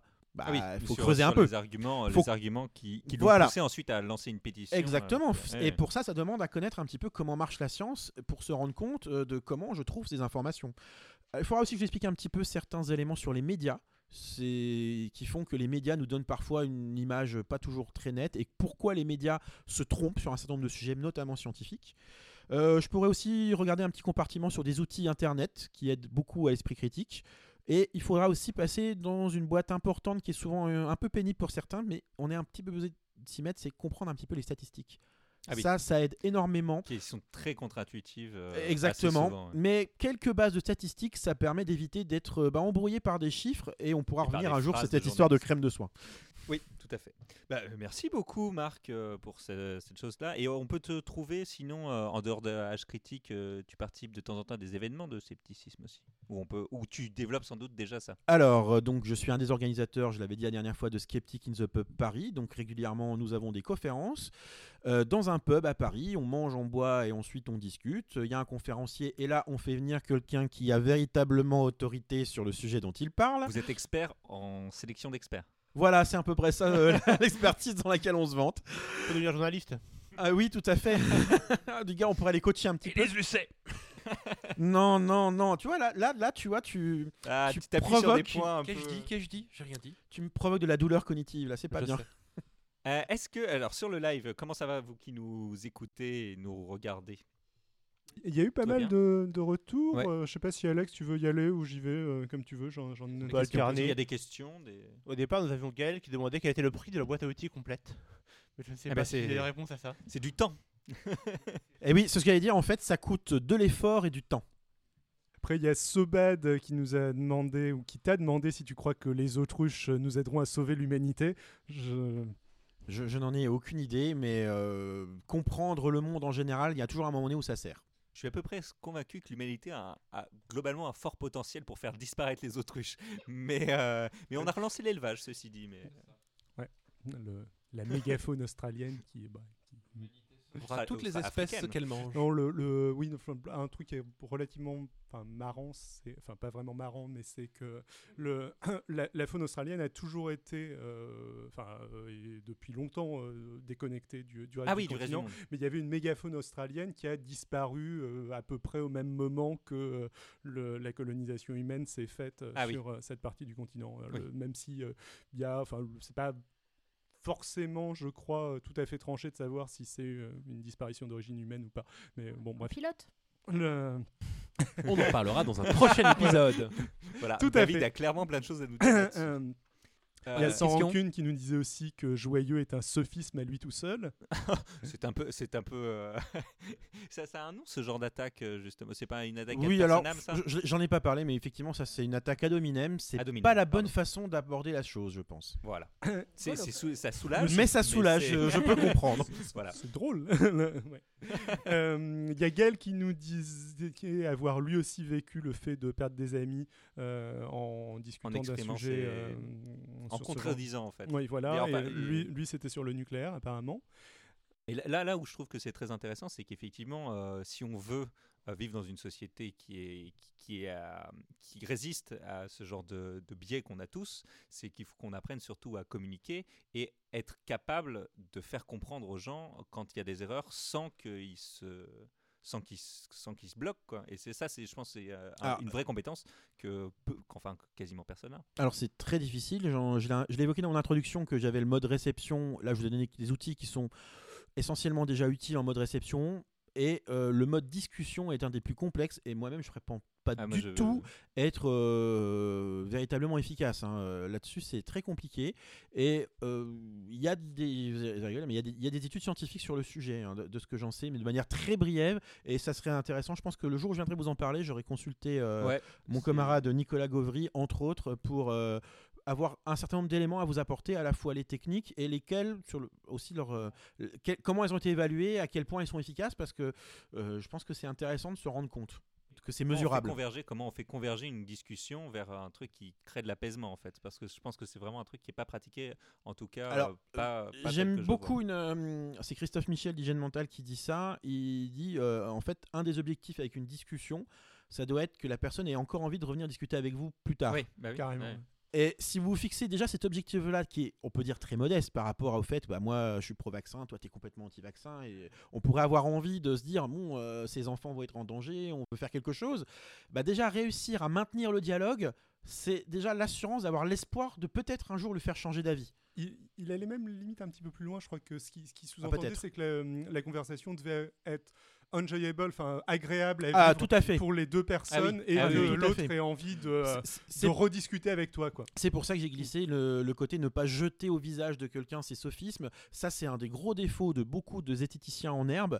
Euh, quand ils commencent à découvrir ces choses-là, d'ailleurs, c'est très enthousiasmant au début hein, de se rendre compte de toutes ces erreurs. ah là là, c'est Ça fait génial. des private jokes. etc. euh, et enfin, puis, ouais. alors, on peut, moi, je pense qu'on peut se le permettre entre personnes très proches et qui ont conscience de ces sujets-là. Ça peut être amusant. Euh, on peut même en faire un jeu. hein. Il existe des fois des concours de mauvaise foi où on, on y va à fond dans les sophismes pour s'amuser. Mais Pourquoi Maud me regarde je, ne- je ne- Ah, je, je ne sais pas, bah, parce qu'elle est en face de toi, voyons. Je Et- te quitte jamais des yeux. mais, mais le faire avec quelqu'un qu'on connaît pas ou peu, un collègue de travail, etc., c'est prendre le risque de vraiment passer pour un sale con. Indépendamment euh, de la Indépendamment du fait d'avoir raison. euh, C'est voilà. pas, C'est très pas le sujet. raison, Alex. con, hein, je suis d'accord. Oui, c'est c'est- ça, c'est- exactement. Je ne le conteste pas. Eh bien, euh, eh bien, on va pouvoir euh, continuer. Un Euh, très chaleureux merci à Marc pour euh, ce très enrichissant échange.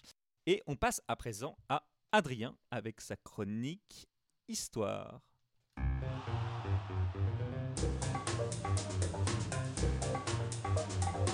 Bonjour tout le monde. En France, nous avons une tradition. Tous les 5 ans, Jacques Cheminade sort de son placard où il s'est rangé et se présente aux élections à Ah, l'étiquette. ah, attends, attends, euh, les, les fantômes, c'est pas la chronique su- Ça Ah, pardon. Lui, il est encore en vie, euh, as far as I know. Euh, donc sous l'étiquette Solidarité et Progrès. Et tous les 5 ans, les journalistes vont se moquer de lui sous le prétexte que il est l'homme qui voudrait envoyer des hommes sur Mars. Et Bah, euh, bah, je c'est- sais pas pour. C'est de plus en plus crédible. Très à la mode maintenant, en ce mais moment. C'est ça, c'est clair. Euh, Personnellement, j'ai absolument rien contre un président qui aurait un euh, programme crédible spatial, une ambition. clair. Personne peu- autour de cette table, je sais pas. Mais est-ce parce qu'il n'y a pas d'autre chose sur lequel on peut critiquer le programme de Jacques Cheminade? Non, non, Euh, c'est de la Mais pour- paresse. Mais pour ça, il faut qu'il ait les pleins pouvoirs.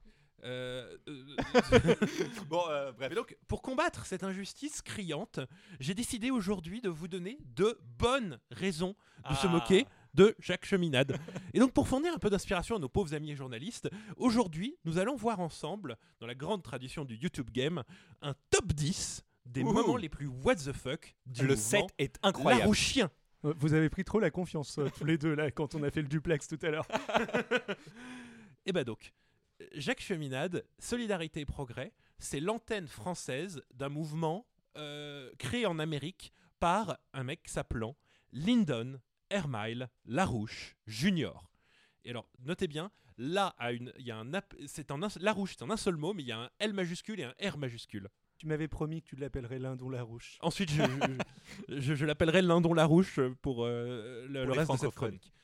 Donc, bah, euh, le- les orientations politiques de Lindon Larouche, c'est passé par beaucoup de phases. C'est un mec qui a commencé comme trotskiste au Parti socialiste ouvrier en 68 à l'université de Columbia à New York. Comme quoi.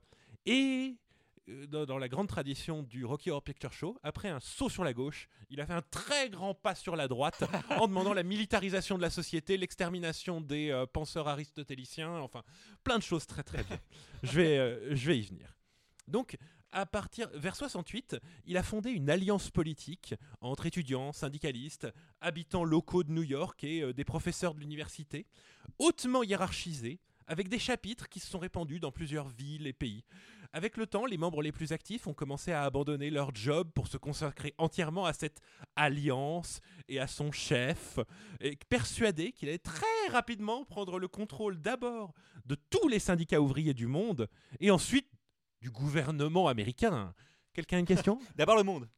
Non, mais c'est généralement sain euh, ce genre de comportement. Mais oui. euh. Est-ce que C'est quel- pas du vous êtes tout en train de me dire que ça sent la secte? Oh, pour si peu. Si peu, si peu. Moi je dis carrément que oui. C'est une, Je- bonne, c'est une bonne illustration d'ailleurs du fait qu'il faut pas parler de secte mais de dérive sectaire. Exactement. Je dénonce ce procès d'intention qui est un sophisme absolument affreux. Et ben donc, numéro 10, Lyndon, la, Lyndon Larouche, le marabout des boîtes aux lettres. C'est à peu près à ce moment-là, que, donc vers 73-74, que Larouche s'est mis à, intégrer dans son groupe une étrange pratique psychosexuelle. Et bah donc, il a soumis ses adeptes à des séances de déprogrammation, disant qu'il était le seul à pouvoir les libérer de leurs problèmes d'érection, d'adultère dans le mariage, ou, je le cite, de leur tendance homosexuelle. Évidemment, euh, ce genre de pratique s'est appuyé sur une assez intense misogynie et euh, donc les membres féminins de son groupe, particulièrement celles s'affirmant, genre, étaient traitées de sorcières, witches, voire de sadistic bitches. Je laisse mes amis traduire. Et Chienne sadique. de voilà, c'était c'était le bon temps. Il y a eu des- des- le, le début de Enfin, un parti politique qui règle les vrais problèmes des gens. numéro 9, les Beatles, agents de la reine d'Angleterre venus annoncer mille ans de ténèbres et transformer vos enfants en junkies. Ah oui, ah oui, il est, il est, il est, il Ah. est- il est parti très loin quand même, le Ah, monsieur. c'est- Ah, il que- l'Unidislav Il semble qu'il avait je sais plus quelle théorie sur la musique classique, euh, je sais pas quoi. Il y a des sortes de musique qui sont bien. C'est le numéro sont pas. 8. Oui, d'accord. Ah, oh, oh. Mais donc, un des traits marquants de la, de la Rouge, c'est son conspirationnisme. Mais un conspirationnisme assez rafraîchissant, parce qu'en fait, c'est pas tout à fait de notre époque. La Rouge, il était un peu coincé dans les années 80 dans sa tête. Mais, mais pas 1980, 1780. Ah, tu me rassures, parce Pour que lui, le monde je anglo-saxon me suis senti visé là. est toujours resté sous le contrôle de la famille royale d'Angleterre, qui tente de détruire l'esprit libre de l'Amérique par bah, le trafic de drogue. Oui, la Elisabeth II, la grande reine du trafic de drogue mondial, hein, le, le rock'n'roll ou la guerre économique. Et donc, dans une publication de 1978, intitulée de manière assez directe Pourquoi votre enfant est devenu un drogué le Larouche a déclaré, et je le cite, les Beatles n'avaient aucun vrai talent mu- musical, mais ils étaient un produit formé par la division de la guerre psychologique britannique, promue en Angleterre par des agences contrôlées par les services secrets. Du coup, du coup, ils en avaient pas avant de faire des tubes. Les tubes, ils ont été produits par les services Ils ont été contrôlés, produits, et le- le- la, grande contagion, parce que ça a été un des premiers mouvements de masse du rock'n'roll. Numéro 8. Le grand complot pour faire changer la hauteur du La avec Pavarotti. Eh oui, on continue dans la musique. Donc, euh, On sent les- une thématique quand même. Ah Là, on arrive. euh, le- le- les mouvements larouchiens en fait se sont répandus à travers l'Europe, à travers divers euh, in- institutions euh, cachées. Donc en Allemagne particulièrement, l'institut Schiller, de, dirigé d'une main de fer par Hepp, par Helga Hepp Larouche, femme de. Oui. Et donc c'était quelque chose de très très très important pour euh, pour Larouche la musique, mais pas n'importe quelle euh, musique. Donc reprovenons un peu en arrière. Pendant très très longtemps en Europe, la musique classique n'était pas accordée entre elles. C'est-à-dire que euh, les, les orchestres de différents endroits, ils avaient leur là, il était un peu là, leur là. Simplement, c'est euh, juste construire des diapasons comment dire, euh, calibrés les uns sur les autres, c'était très compliqué, ça a demandé un, un avancement de la technologie. Ensuite, du coup, chaque pays avait à peu près son standard, euh, et du coup, c'était compliqué pour un orchestre de passer d'un pays à un autre. Et donc, avec l'amélioration des moyens de voyager et de communication, euh, on a eu, les gens ont décidé de résoudre le problème. Il y a eu une grande con- conférence en 1939 qui a fixé le La standard à 440 Hz. On aurait pu se dire, voilà, c'est bon, ils ont trouvé un standard musical. Mais quand on est Lyndon Larouche, on voit au-delà. Mais- mais attends, Et- attends, il, il a peut-être pas tort. Euh, je sais pas si, si tu l'évoques après, mais le là, on l'a tous entendu. Note du téléphone. Mais exactement, on l'entend tous les jours. Et Tous vous les savez, jours. qu- on- on- donc Pourquoi dans une conférence internationale Pourquoi en 1939, vous savez qui a participé? Les nazis. Ah. Ah bah Et oui. Et donc le- le- pour Larouche, les Goebbels lui-même a manipulé les délibérations de cette conférence pour encourager, euh, pour choisir une fréquence qui encourage l'adoption subliminale du nazisme. Et oui, cette musique vous rend, le la à 440 Hz vous rend violent, euh, ouvert au nazisme et bête. Et donc, Donc je récapitule, les Beatles nous rendent drogués, le lac 94 nous rend nazis. exactement. D'accord. Et, et ceci dit, il a peut-être pas tort. Maintenant qu'on a tous des, des smartphones, on n'entend plus la tonalité. Il y a- plus une. Et oui. Et euh, le monde est bien moins nazi maintenant qu'avant, clairement. Et donc, l'Institut Schiller a lancé une grande campagne de propagande dans le but de faire baisser la fréquence, ce qui aurait eu pour effet de libérer la conscience humaine et de nous diriger vers un nouvel âge d'or. Et donc, la campagne a eu un succès assez étonnant en Italie, où, euh, le- suite à une grande péti- campagne de pétition signée par des gens comme euh, Pavarotti, Placido Domingo et la plupart des légendes de l'opéra de l'époque, qui après ont dit moi j'ai signé un papier parce que ça me semblait bien mais je savais pas trop qui était derrière en fait Je savais pas qu'il parlait des nazis. c'est ça. Et donc, euh, le- le- cette campagne s'est transformée en une proposition de loi euh, qui est arrivée jusqu'au Parlement italien et qui n'a pas été votée. Bah, faut dire que euh, la campagne aurait peut-être pu réussir. Malheureusement, c'est à peu près le moment où Larouche, aux États-Unis, a été forcé de prendre de longues vacances carcérales forcées euh, d'à peu près 5 ans. Mais pourquoi? Et ben, euh, c'est c'est à peu près le moment où Larouche a euh, décidé de déménager toute son activité depuis New York vers la fameuse ville de Leesburg, quelques centaines d'habitants, où ils se sont retrouvés être, euh, où, il a, où il a fondé un campus euh, grillagé, barbelé, Ah. avec des mecs armés autour. Ah, Encore une, la preuve d'un mouvement politique non, à non-dérive sectaire. là, là, là, pour le coup, il ressemble beaucoup aux nazis sud-américains. Voilà. Et euh, il a accusé. le, ça- ça- bon, numéro. nu- nu- il a accusé le, le comité des jardins de cette ville d'être une des agents soviétiques. Parce qu'ils n'étaient pas d'accord avec le fait qu'ils taillent ces, ces haies. Enfin bon, une histoire euh, géniale. Et donc. En forme euh, d'étoile, il voulait ça- des fossiles. ça, ça commençait à faire quand même beaucoup de bruit, donc euh, le, le service des impôts s'est inquiété et est venu euh, enquêter et a découvert des irrégularités, Irrégu- irrégularités telles que Larouche a été condamné à 15 ans de prison, quand même. Ah oui, ah oui, Détournement de fonds, euh, vol de... Enfin bon, numéro 7. Donc, je vous ai dit que, euh, je vous ai dit que le, le mouvement s'était répandu en C'était Europe. pas le numéro 7, le précédent Non, non, c'était le numéro Non, c'était le 8. 8, il était, il était toujours sur le 8, mais on l'a on l'a poussé à digresser. C'est moi qui lui ai demandé pourquoi. L'Institut Schiller, donc, c'est fondé au- en Allemagne, il continue d'utiliser. Il est d'ailleurs très pratique parce que leurs archives sont disponibles online. Donc, pour tout le travail de ça, j'ai pu euh, avoir des sources primaires euh, authentiques. Et donc, ils sont venus. Oh. Il a, il a quand même une vraie, Et donc une vraie les- les- exigence de transparence. Mais tout à fait. C'est- très impressionnant. Et donc, ils sont venus euh, s'installer en France sous le nom de Solidarité et Progrès. Ils ont fondé plein d'associations. Et déjà à l'époque, c'était Jacques Cheminade qui était quasiment à la tête de beaucoup de ces associations. Et donc, savez-vous comment euh, Cheminade a commencé à financer ses activités en France? Cheminade, le détrousseur de mamie avec Alzheimer. Oh non. Non. Et si, si, si, si, si, rapidement. Et donc, euh, euh, notre, notre cheminade nationale, trois fois candidat à la présidentielle, trois fois arrivé dernier, je sais, je le précise souvent, mais j'aime bien. Euh, mais oui, Mais c'est une accusation que tu portes ou il, il a été condamné? Je, je, je- je Ah je- pardon, je pardon. ferai pas d'association. En 1987, Cheminade et trois autres militants vont être accusés d'avoir poussé Madame Pazeri, Pazeri, atteinte d'Alzheimer, à donner plus d'un million de francs à trois associations dont il faisait partie. Une association pour la promotion de la fusion nucléaire, une association pour la promotion de... euh, oui, ils sont très très nucléaires. Euh, un- euh, voilà. Euh, atteinte d'Alzheimer. Euh, donc euh, il sera condamné en 96 à 9 mois de prison avec sursis, étant juste en dessous du seuil pour pouvoir être amnistié. Et euh, Ah oui. grâce à quel il peut être candidat aujourd'hui. Ah oui, parce qu'il doit, il faut pas être condamné, il faut avoir un casier vierge pour être euh, candidat à la présidentielle. Je crois, oui. Et euh, donc, euh, petit dernier, euh, Euh, attends, mais je dis n'importe quoi. Chirac, il, il a clairement pas un casier vierge. Pas mais il avait un casier vierge au moment où il était candidat.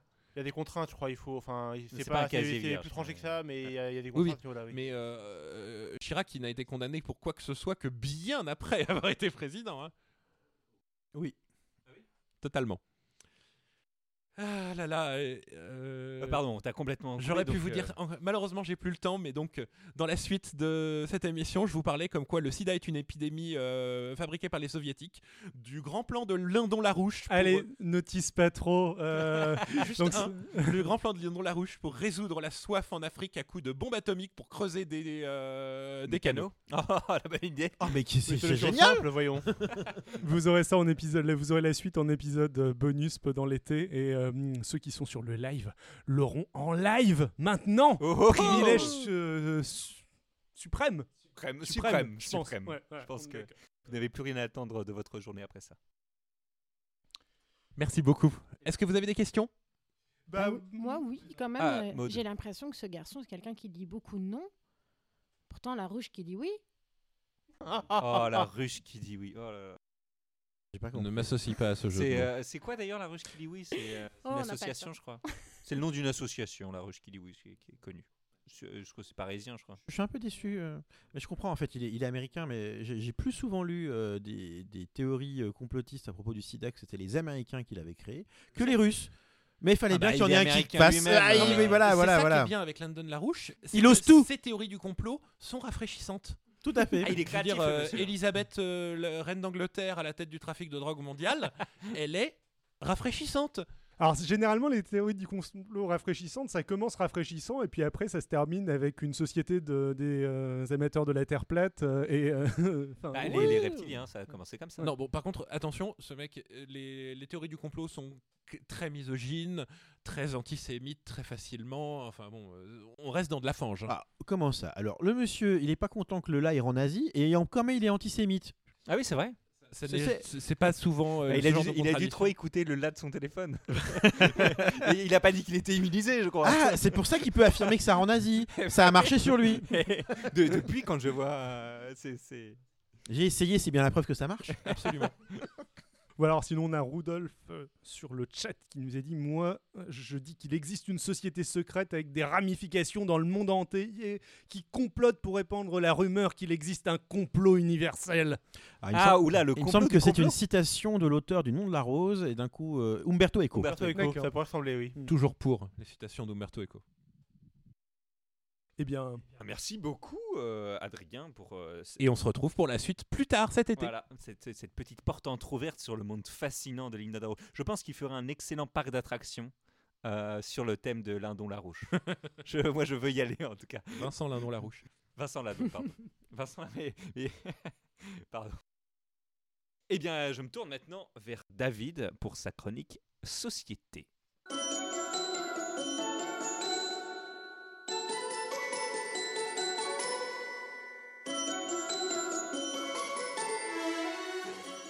J'ai passé, il y a quelques années, une nuit dans le charmant château de Charleville, en Irlande, pays de la gastronomie à base de patates, de la pluie et des moutons, où j'étais à l'époque exilé tel Dr. Dre fuyant l'ARS.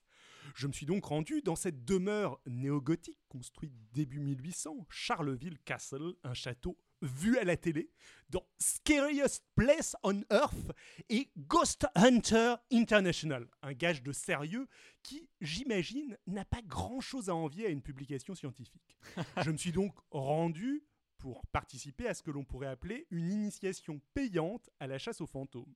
Ce soir-là, il y avait à Charleville Castle une quinzaine d'amateurs qui, contrairement à moi, étaient des tenants de l'existence de phénomènes paranormaux, les échanges que j'ai pu avoir avec eux. J'ai bien eu un moment l'impression qu'un charmant petit couple était venu par curiosité sceptique, mais cette impression s'est rapidement dissipée au moment où je les ai entendus dire Je sais pas trop si c'est vraiment hanté ici. C'est pas comme dans l'ancienne résidence étudiante. Là-bas, il y a un vrai fantôme. J'y dors plus jamais.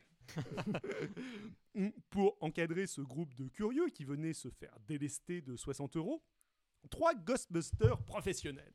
L'un d'eux démontrait son sérieux par sa casquette SWAT vissée sur la tête, son simili gilet pare-balles et surtout, porté en bandoulière, sa ceinture de munitions, la même que Rambo, dont il avait remplacé les balles par des piles électriques. Oui, Jean. C'est pas de lui dont vous auriez dû avoir peur plutôt que du fantôme C'était des piles électriques. à peine arrivé, l'un des Ghostbusters m'expliquait d'un air entendu que mon réflexe n'était pas un bon choix pour prendre des photos de spectres et me montrait fièrement son appareil, un vieux compact dont les photos étaient pleines de glitch, mais sur lesquels, m'expliquait-il, on découvrait fréquemment des fantômes. Ah bah oui.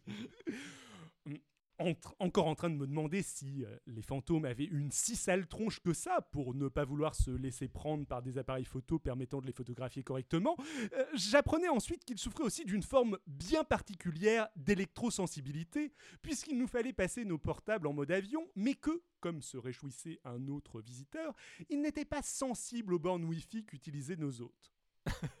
Un peu plus tard, je découvrais le principe d'une Ghostbox. Une Ghostbox, c'est ce que certains esprits cyniques et jaloux pourraient appeler un tuner radio mal réglé. Puisque, bon, techniquement parlant, c'est un tuner radio mal réglé. Euh, mais c'est aussi bien plus que ça, puisque les Ghostbox sont aussi un moyen de, de communiquer avec les spectres. Euh, reconstitution, on a les moyens à H critique. Alex, tu veux bien jouer le chasseur de fantômes. Bien sûr, bien sûr. Spectre, êtes-vous là? Y a-t-il quelqu'un? Sur la moitié est de la... Oh, fantôme, vous venez de l'Est? Dites quelque chose si c'est bien ça. Non, non, vous ne venez donc pas de l'Est.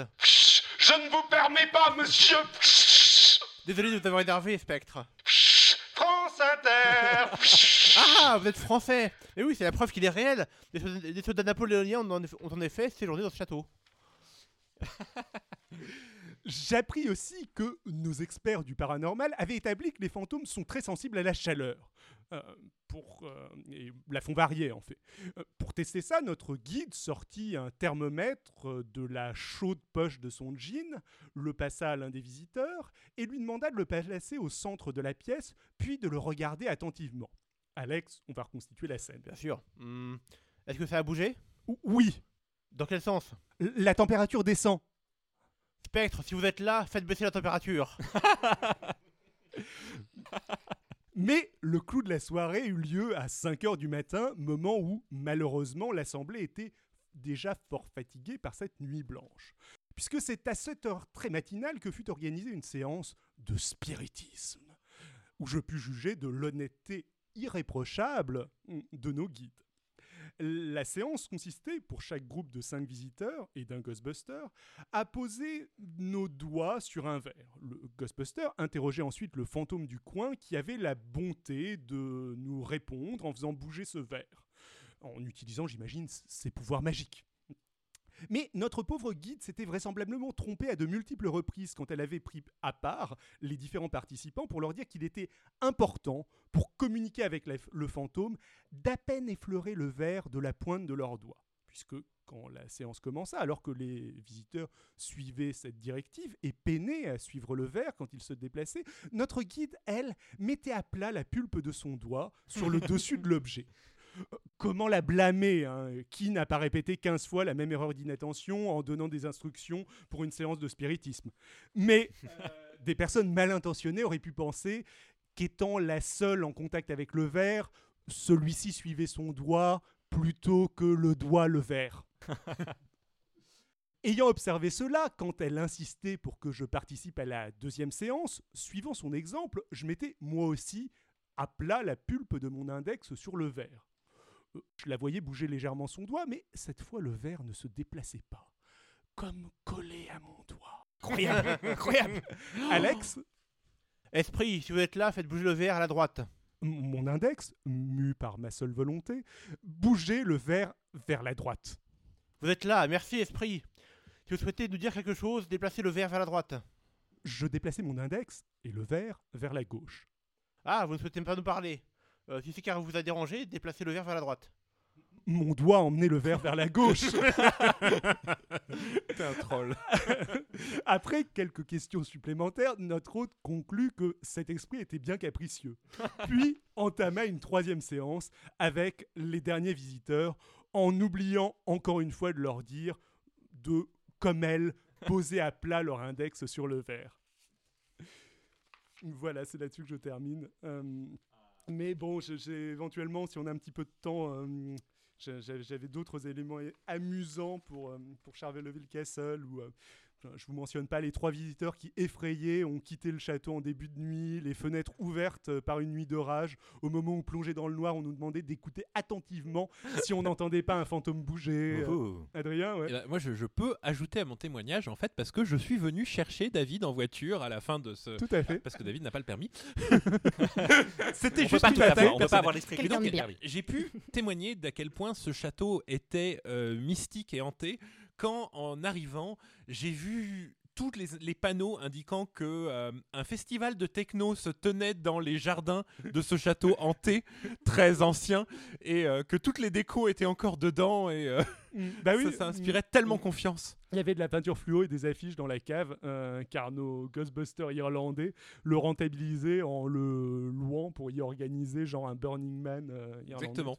Et un food truck qui n'était pas du tout aux Voilà. normes alimentaires, tout Mais- à fait capable de générer des fantômes à force de euh, infection la C'est parfaitement normal qu'après les fantômes soient présents. euh, ils sont fatigués. Forcément, ils dorment plus depuis des mois. Mais- mais ouais, ils étaient grincheux à cause de ça. comment, comment tu fais la différence entre un fantôme et quelqu'un qui est donc à une technoparade euh, avec euh, des acides, etc. Enfin, bout d'un moment, euh, non. C'est le sujet d'un épisode des Simpsons Entre un zombie et un zombie. où ils prennent euh, Mr. Burns pour un fantôme. voilà. Bien, merci beaucoup. Bah, de rien. Toi, t'avais peut-être encore d'autres. euh, Non, non, bah si, il y avait enfin, éventuellement un dernier truc, il y avait aussi plein d'exemples de lecture à froid en mode. euh, euh, vous- vous- ah, J'ai Cold l'impression reading. qu'il y, avait un- qu'il y avait un bruit là. Euh, vous l'entendez vous aussi? Non Ah oui, non, vous avez raison. euh. Il n'y avait pas un bruit là? Oui. Ah oui, oui, je l'ai bien entendu, oui. euh. Ah oui, fait, fait avec classe et euh, vraiment beaucoup de, de subtilité. en plus. Ah, J'ai j'ai caricaturé un petit peu, hein, c'est pas, euh, j'ai- Mais- j'ai j'ai forcé les traits. Le- L'anecdote, ceci dit, sur le thermomètre est euh, 100% vraie. Euh, Il Euh, pose la elle- question à la Elle fin. est magnifique. Il pose la question à la fin. Euh, ouais, ouais, ouais. Euh, elle demande d'abord si le therm- Et le pire le, que j'ai pas rajouté, c'est qu'en plus, il se trouve que le thermomètre a plus bougé de température après qu'elle demande. C'est-à-dire que le mec lui a répondu non, non, elle bouge plus. Ça bouge plus. C'est-à-dire que malgré, malgré sa tentative Ah bah, c'est complètement normal. malhonnête, ça a pas marché. C'est Quoi. normal. Le fantôme, il fait ce qu'il veut. Donc au début, il fait des baisser la température. Puis quand on lui demande, il dit Eh oh, j'obéis pas aux ordres, moi. Ouais, c'est- C'était vraisemblablement donc bel et bien un fantôme français. Euh, Exactement. Et euh, le coup de- des soldats napoléoniens est pas, c'est pas exactement comme ça que ça s'est passé, mais elle a bien, euh, enfin, il y a bien eu Ah, ça. c'est- aussi. c'est- c'est- Ouais. J'ai Mais- condensé en fait des trucs. Je pense que c'est parce que t'as pas pris la visite à 120 euros, où là pour le coup t'as un contact beaucoup plus proche avec euh, le fantôme le mec a fantôme deux, de serrer gants- la main. deux bandoulières. de pile. Il fait le test avec un thermomètre électronique.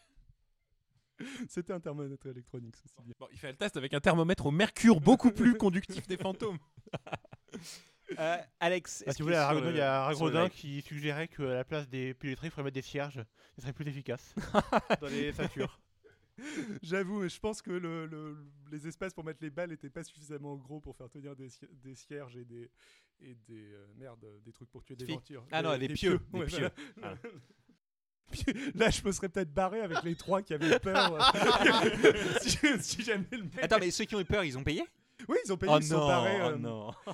Et moi, mon, mon arrivée était magnifique parce que je m'étais gouré de station de bus et je suis arrivé de nuit en ayant marché sous la pluie irlandaise euh, pendant une bonne demi-heure dans un truc où, bah, un peu désert et en m'éclairant avec mon téléphone portable qui commençait à manquer de batterie. Donc j'étais vraiment dans, un, dans une ambiance très film d'horreur. Et on t'a pas pris pour un fantôme. Bah, écoute, non, euh, j'étais déçu. je me suis dit, je vais faire une entrée de ouf, mais euh, non, non, j'ai. Toqué sur le gros truc euh, qu'il y avait sur la porte. Il n'y a pas eu un éclair derrière toi au moment Bah, où ça C'était une nuit d'orage, mais le- le- les éclairs sont arrivés après. Enfin, bon, le- Non, parce que en, en tant que fantôme français, tu pouvais quand même essayer de faire quelque chose, quoi. T'aurais dû disparaître avant la fin. J'aurais dû, j'aurais dû. Mais ils, ils- ils ont quand même bien vérifié que j'avais payé. hein. non, mais t'as le droit de disparaître, mais pas gratuitement. Eh bien, merci beaucoup, David. Euh, on s'est bien amusé. Et je passe maintenant la parole à Maude pour un petit voyage en Chine.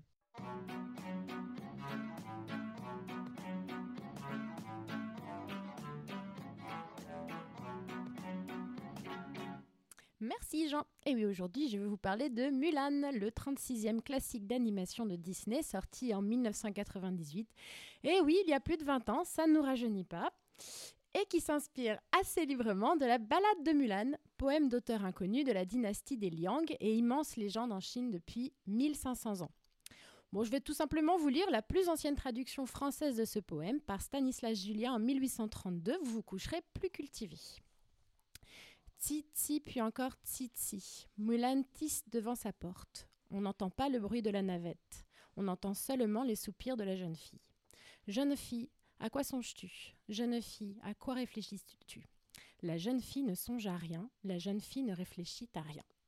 Hier, j'ai vu le livre d'enrôlement. L'empereur lève une armée nombreuse. Le livre d'enrôlement a douze chapitres.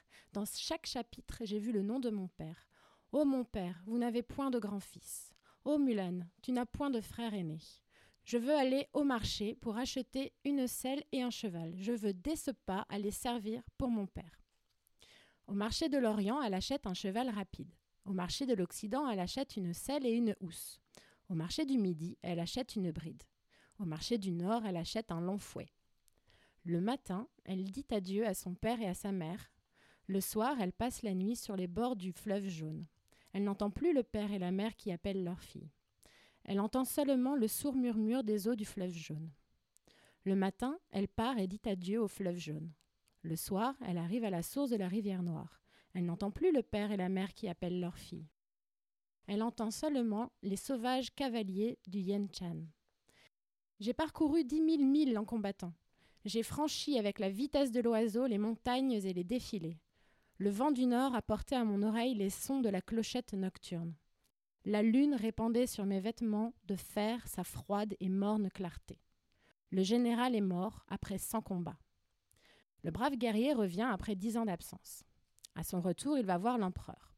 L'empereur est assis sur son trône. Tantôt, il accorde une des douze dignités, tantôt il distribue cent ou mille onces d'argent.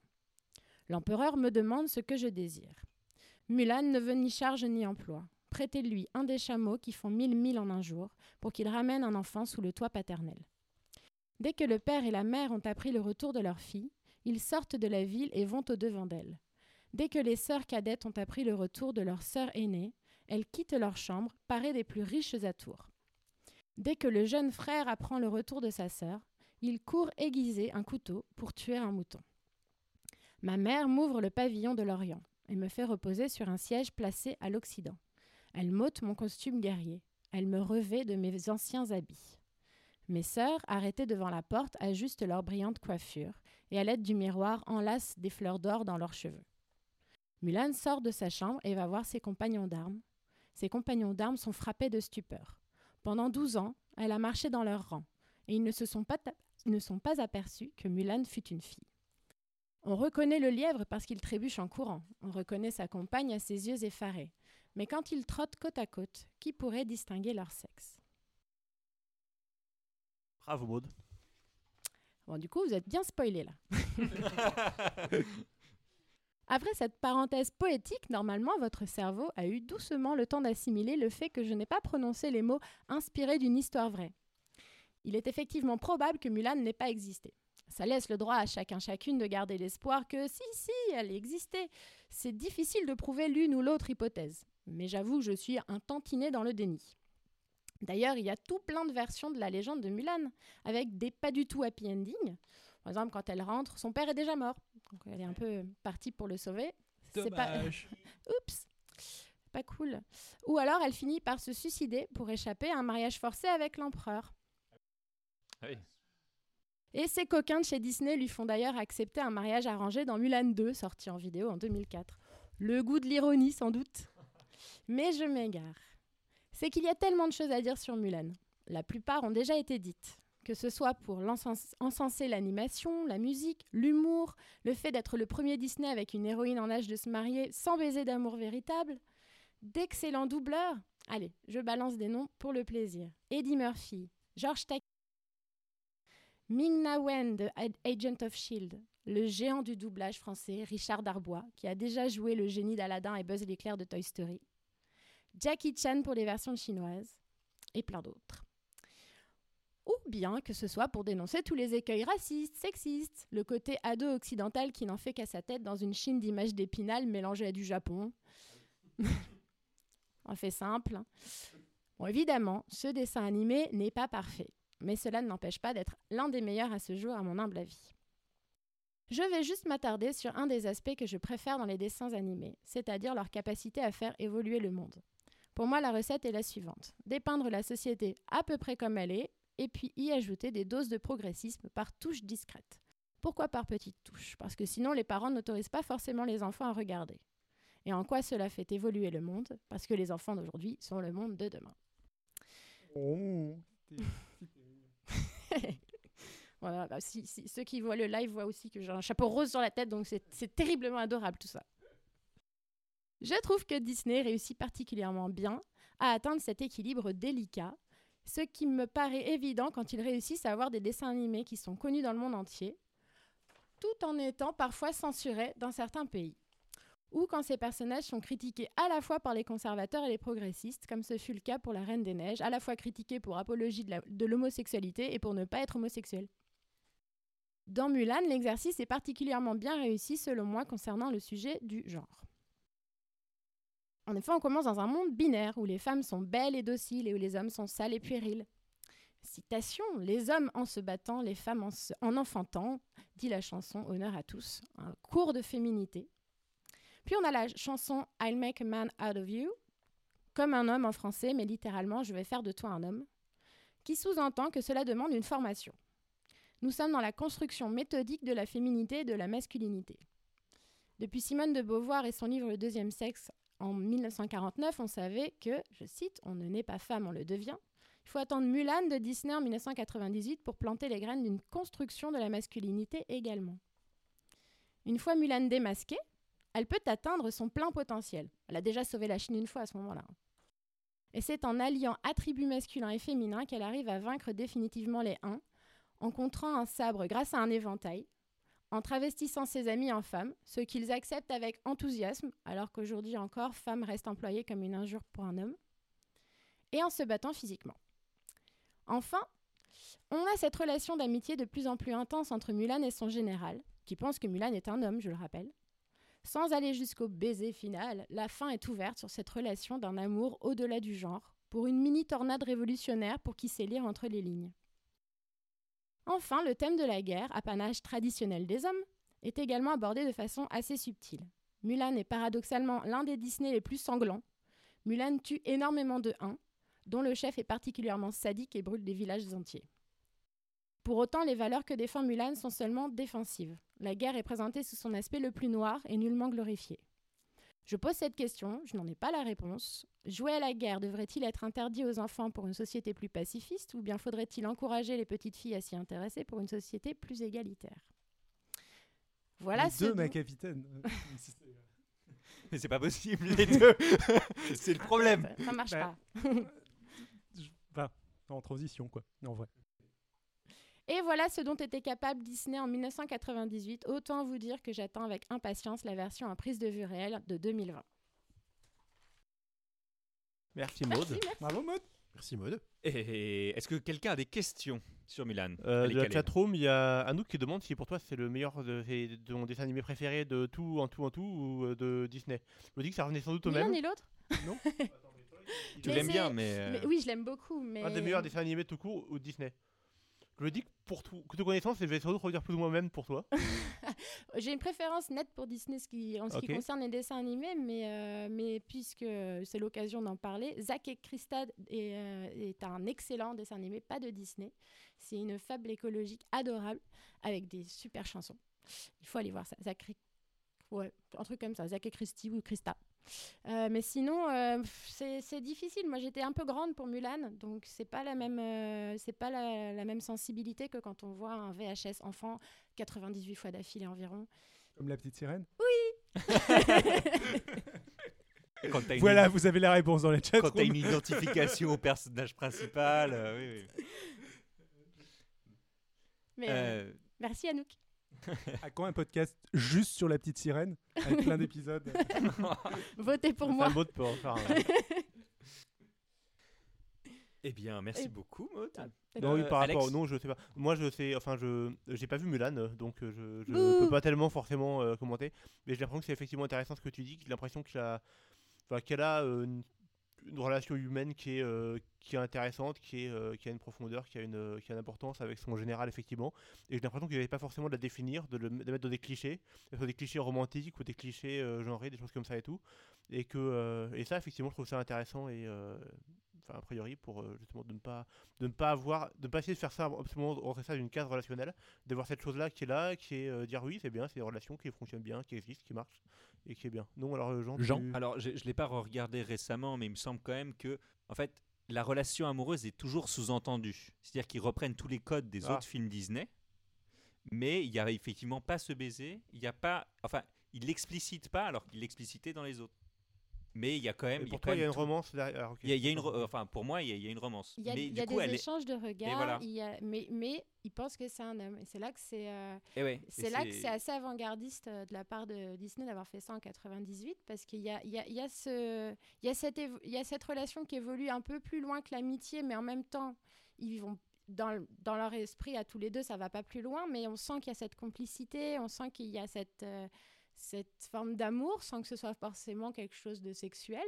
Mais euh, c'est, assez intéressant de voir comment leur relation évolue et en même temps, ça reste ouvert, c'est-à-dire que il y a, y a, la grand-mère qui pousse pour qu'il se marie comme toutes les grand-mères, mais il n'y a, y a, y a pas. euh, si on, on aurait pu ne pas avoir de Mulan 2 et ne pas avoir de fin à cette histoire.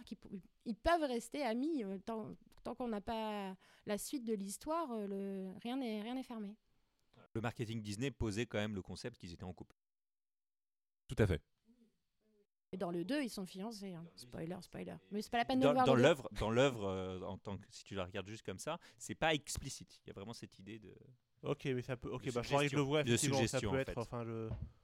Et c'est fait d'assez. L'idée, c'est que même si jamais euh, ils s'identifient, enfin, ils sont, euh, ils ont tous les deux, euh, je veux dire, elle, elle est déguisée en homme et, euh, et, euh, et ça, et donc elle se voit pas, et donc par conséquent, euh, c'est soi-disant de l'amitié, mais que en fait, vu que c'est une fille, forcément, il faut qu'il y ait de la romance derrière et tout. C'est pas forcément super top non plus comme, euh, comme façon de le voir non plus. Donc je sais pas trop. Euh, Enfin, bref, il est- à voir. par le sous-texte du film, mais pas totalement explicité. Il y a aussi le, le fait que l'homme dont le nom m'échappe ressent une- un grand conflit à être attiré par Mulan en homme quand il pense que. On- Moi, j'ai pas ressenti ça.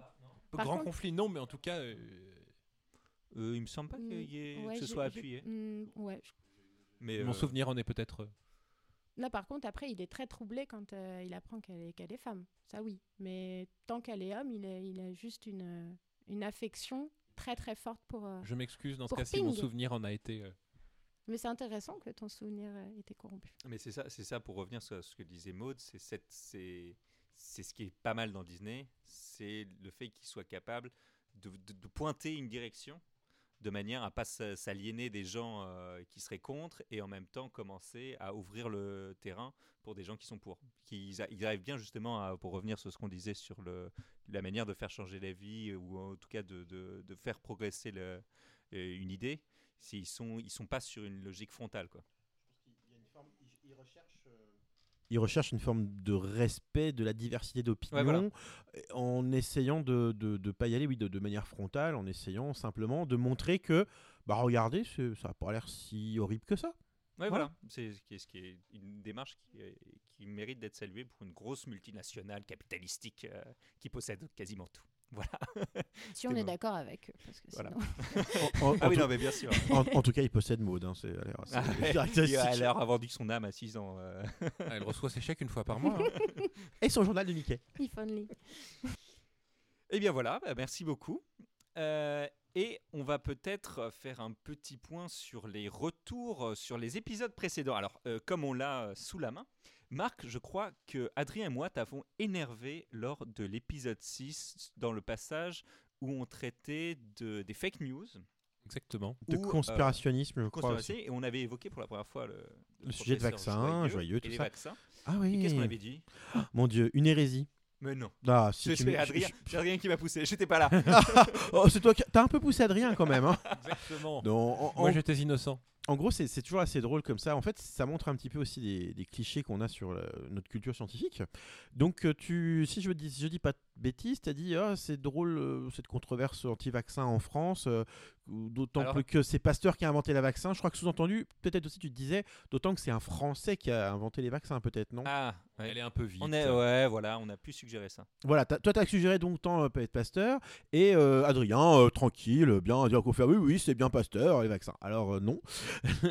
les euh, premiers vaccins, ce n'est pas Pasteur. Et en plus, si, en plus quand, quand on le fait, alors j'ai une camarade qui m'écoute peut-être, là, qui s'appelle euh, Pauline Maisonas, qui est euh, chercheuse dans le domaine, en immunologie, et qui était venue faire une conférence à Skeptic in the Pub, et qui aime beaucoup pardon, commencer ses conférences en disant, bah alors, au fait, euh, qui a inventé les vaccins? Et c'est vrai qu'en France, beaucoup de gens diront, oh, ça doit être Pasteur. Ah ouais, c'était quoi le premier vaccin? Bon, le vaccin contre la rage.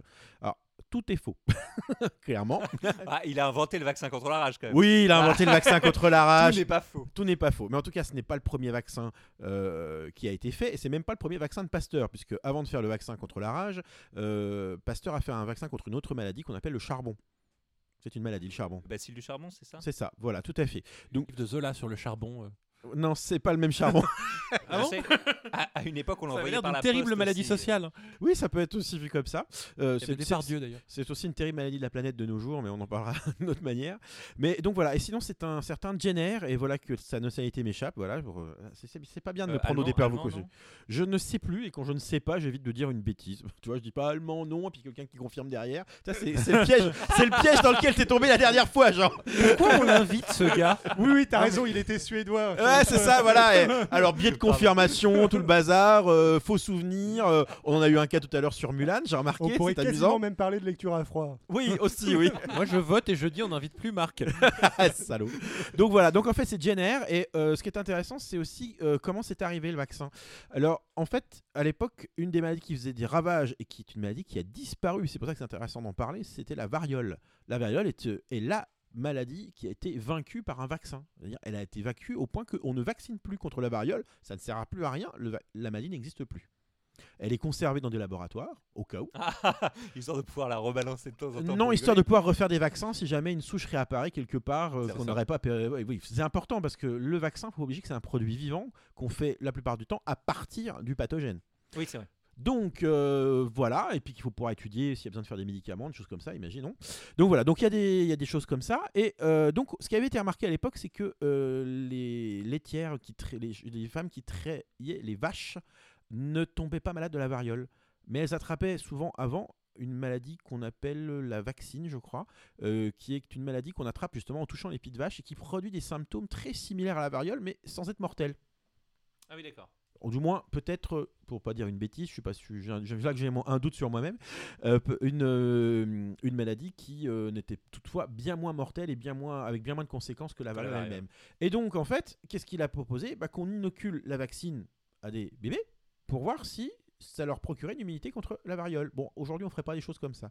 N'empêche que Ouais, bah enfin, il, était, il a inventé le machin. euh. N'empêche que c'est comme ça qu'est né le premier vaccin, et d'ailleurs c'est parce que ça s'appelle la vaccine qu'on appelle ça le vaccin. La vaccination, ça vient de, ce- de, de là, le terme en tout cas. Voilà, et donc euh, Ed Jenner qui a euh, donc été euh, le premier à généraliser cette méthode et en faire un vaccin en tant que tel. Voilà. Et, au- et aussi Pasteur, donc. ah, pardon, Alex. Juste, on a Kevin Roche sur le chat qui nous dit que si on va par là, la, la était déjà connue avant Jenner. Tout à Oh, fait. oh. Tout à fait. Et euh, d'ailleurs, il faudra que je trouve exactement en quoi, de manière euh, plus détaillée, quel est, le, quel est le point exact qui fait qu'on attribue la vaccination en tant que telle à Jenner. Je pense qu'il a dû euh, véritablement en faire quelque chose comme un médicament, le sécuriser, une procédure quelconque qui fait qu'on lui attribue la paternité des vaccins. Bien qu'il a volé à une femme, comme d'habitude. D'une manière générale, c'est vrai que dans le monde de- des inventions, que ce soit en Ouais. pure science, etc., bien des découvertes sont en fait en réalité extrêmement difficiles à attribuer à une personne. D'ailleurs, c'est un, ah, j'en profite, hein. c'est un biais souvent qu'on a, c'est de, de voir la science comme étant euh, quelque chose fabriqué par une série de génies. Chacun génie, au lieu- au lieu de voir ça comme plutôt une construction collective où des tas de gens apportent une petite pierre juste pour arriver à a- au produit fini qu'on a aujourd'hui. Jean? Polémique récemment sur la, déco sur la photo du trou noir, où justement il y a eu du, il y a eu du bashing. euh, sur Oui, le oui, c'est- que- de choses là-dessus. oui. Une ingénieure, enfin je vous invite à regarder. On a mis en avant une personne en particulier, que, ce qui était, je pense, une bonne idée pour euh, euh, avoir une image des, des femmes en sciences. Je pense que c'est Oui, quand même ça puis elle l'objectif. Elle, avait contribué, enfin elle avait, Elle apporté avait une part- réellement- une part vraiment euh, Très importante ouais, Et- très- et voilà. on peut trouver un certain charme à la photo, je dirais un charme émotionnel. Il y a une émotion qui transparaît dans la photo où on la voit découvrir euh, pour l'image voilà, l'image qui est reconstituée grâce à un algorithme qu'elle a, euh, ou au moins contribué. Je ne sais pas si elle l'a fait toute seule, cet algorithme. Non, non, elle l'a pas fait toute seule. elle et elle, l'a a- elle, elle a jamais voulu revendiquer euh, quoi Une que ce paternité quelconque Ouais. ou une. Et maternité justement, quelconque. ça La photo était cool. Mais la photo était chouette Ouais. et à mon avis c'est un joli vecteur de communication. Tout à fait. Mais du coup ça a prêté le flanc à des gens qui ont dit ah mais bien sûr on sait bien qu'elle l'a pas fait toute seule etc. Et en fait, mais on, marrant on a une polémique. Personne ne l'a affirmé. Mais personne ne l'avait affirmé, mais on a une Voilà. politique complètement naze sur ce qui était un bel outil de communication, et en plus il y a eu même eu du harcèlement contre cette personne. Bref, le monde me désespère. Le Adrien sophisme de l'homme de paille où tu formules l'opinion de ton interlocuteur qui parfois n'existe même pas d'une façon euh, faussée, histoire que tu puisses le euh, Encore plus le facilement le faire tomber à terre. le faire tomber à terre. C'est voilà, tout à fait, bien joué. Pour les personnes qui lisent euh, Adrien Terry Goodkind, le bouquin, les bouquins, ces bouquins, c'est entièrement ça. Ad- Adrien, je trouve ça choquant ce que tu viens de dire en disant que en, en soutenant le nazisme. Mais je n'y peux rien. Pour je- ça, Pour le- ceux qui n'ont pas entendu la Le première partie déshonneur de... par association, le point Godwin, tout y est là. Je suis désolé, j'y peux rien. J'ai été exposé au La à 440 Hz. Monsieur le juge. Euh, eh bien, euh, merci beaucoup euh, pour ces précisions, Marc, qui étaient nécessaires. Comme quoi, il faut bien sûr se remettre en question régulièrement.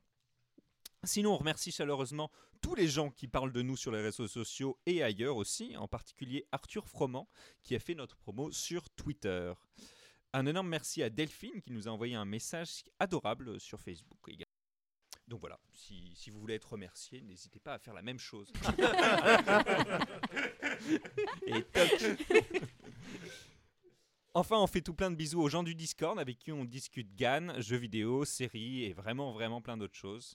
Donc voilà, si, Bisous. si Ou vous j'ai préféré? on y viendra tout à l'heure, mais euh, vous pourrez nous y rejoindre également. Et pour terminer, nous allons passer au rapide coup de cœur. Et je me tourne vers David, je crois que tu avais un coup de cœur. En effet, j'ai un coup de cœur, un coup de cœur que je voulais euh, vous passer en vidéo tout à l'heure pour vous faire euh, patienter, mais, qui a- mais ça a malencontreusement, lamentablement échoué. Euh, donc je vais vous- Avec brio, avec panache. Avec panache, avec panache. Euh, donc je- mon coup de cœur, c'est Zach et Zoé, édition en herbe, tome 2, qui est en campagne de financement Ulule. Euh, c'est scénarisé par Jean-Michel Abrassard, de Scepticisme Scientifique, et de Club JDR. Alors Club JDR, avec qui Alexandre... euh, euh, enfin, euh, Tout à fait. podcast auquel Alexandre et moi participons, hein, full disclosure. euh, euh, Ah, l'entre-soi. L'entre-soi, tout ça, tout ça. Euh, C'est un vachement bien, sinon. un podcast de jeu de rôle. Euh, voilà. Et c'est dessiné par Marius Noté. Le but du livre est de faire réfléchir les enfants de manière critique sur la Bible, vu que ça parle de la mythologie chrétienne. Le premier était sur le monde du Loch Ness. C'est super cool. Euh, et, euh, et voilà, ça mérite tout à fait d'être financé. Le premier chapitre est euh, lisible sur la page de la campagne de financement et on vous partagera tout ça sur le site. Voilà, voilou. Eh ben, merci beaucoup, David. Ah oui, j'ai un Bah, petit Marc. coup de cœur, oui, Ah tout à fait. Alors un petit coup de cœur sur un jeu de société, évitoire de rester dans mes obsessions. hein. Alors euh, cette semaine, euh, avec euh, un ami et ma fille, on a ressorti un jeu qui était, on n'avait pas sorti depuis longtemps, qui s'appelle Alchimiste. Et alors le coup de cœur, c'est que au départ, on se dit bon, Alchimiste, ça a l'air d'être un jeu plutôt familial, ça a l'air d'être un petit peu un délire avec, voilà, on fabrique des potions, on doit essayer de trouver la formule alchimique de- d'ingrédients un petit peu bizarroïdes. Un, un Oh, truc très ludique comme ça. Et puis en fait, la mécanique de jeu m'a vraiment fait rire. On s'est mis vraiment à rigoler avec euh, mon camarade parce qu'en fait, c'est une caricature de ce qu'est la science par moment. Et euh, en fait, pourquoi? Parce que la partie se joue en un certain nombre de manches et qu'à un certain fin de manche, on, a- on doit publier une théorie. Enfin, du Ah moins, oui. on n'est pas obligé. Mais en tout cas, on est incité à avoir publié suffisamment de théories, sans quoi on a une pénalité. Du coup, Ah oui, c'est la publication des. du coup, c'est le publisher perish. ça m'a fait extrêmement rire euh, pour ça.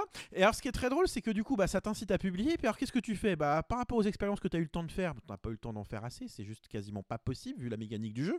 Bah, t'es un peu en mode bon alors euh, l'ingrédient là ouais sa formule ça doit être ça alors tu publies un truc et puis alors si t'as même pas franchement les moyens euh, pour des conditions du jeu de pouvoir publier un truc à peu près tu peux simplement publier une confirmation d'un confrère ah je confirme. Ouais voilà Ah comme ça. vrai, ouais vrai. ouais ouais c'est bien ça c'est bien en fait c'est très très drôle. Rien que pour ça on je ne sais pas qui a fait ce jeu. Je- j'ai pas en mémoire l'auteur. Ah, chercheur, mais il y a vraiment et euh, il y a vraiment une forme d'ironie par rapport à certains travers qu'on a effectivement sur les pub- sur le monde de la science et les publications scientifiques et qui poussent des gens à la faute. Et euh, enfin voilà. Du coup ça, ça me fait mon petit coup de cœur de cette semaine. Ça, un coup de- coup de David cœur, et Alex ont des flashbacks et sont en train de pleurer dans un coin. Beaucoup de gens s'en plaignent. oui non mais alors, je sais fait. plus qui était là en un Skeptic in the Pub où on avait euh, Hervé Maisonneuve qui est un quelqu'un qui critique beaucoup sur son blog toutes ces problématiques là dans le domaine de la santé, de la médecine, mais euh, dans d'autres domaines c'est le même problème. Et on a eu euh, toute une conférence sur le sujet avec euh, en fin de conférence des pistes pour essayer de sortir de ce de ce phénomène là qui hélas pollue un petit peu la science. Alors n'allons pas jusqu'à dire que euh, la science ne fait plus que du caca à cause de ce genre de choses, mais en tout cas c'est un vrai phénomène euh, dommageable. Et le retrouver dans un jeu de société qui en plus avait l'air au départ de l'alchimie c'est tout sauf de la science complètement hors science ça ouais c'était vraiment une, bonne nouvelle. Donc ça s'appelle alchimiste.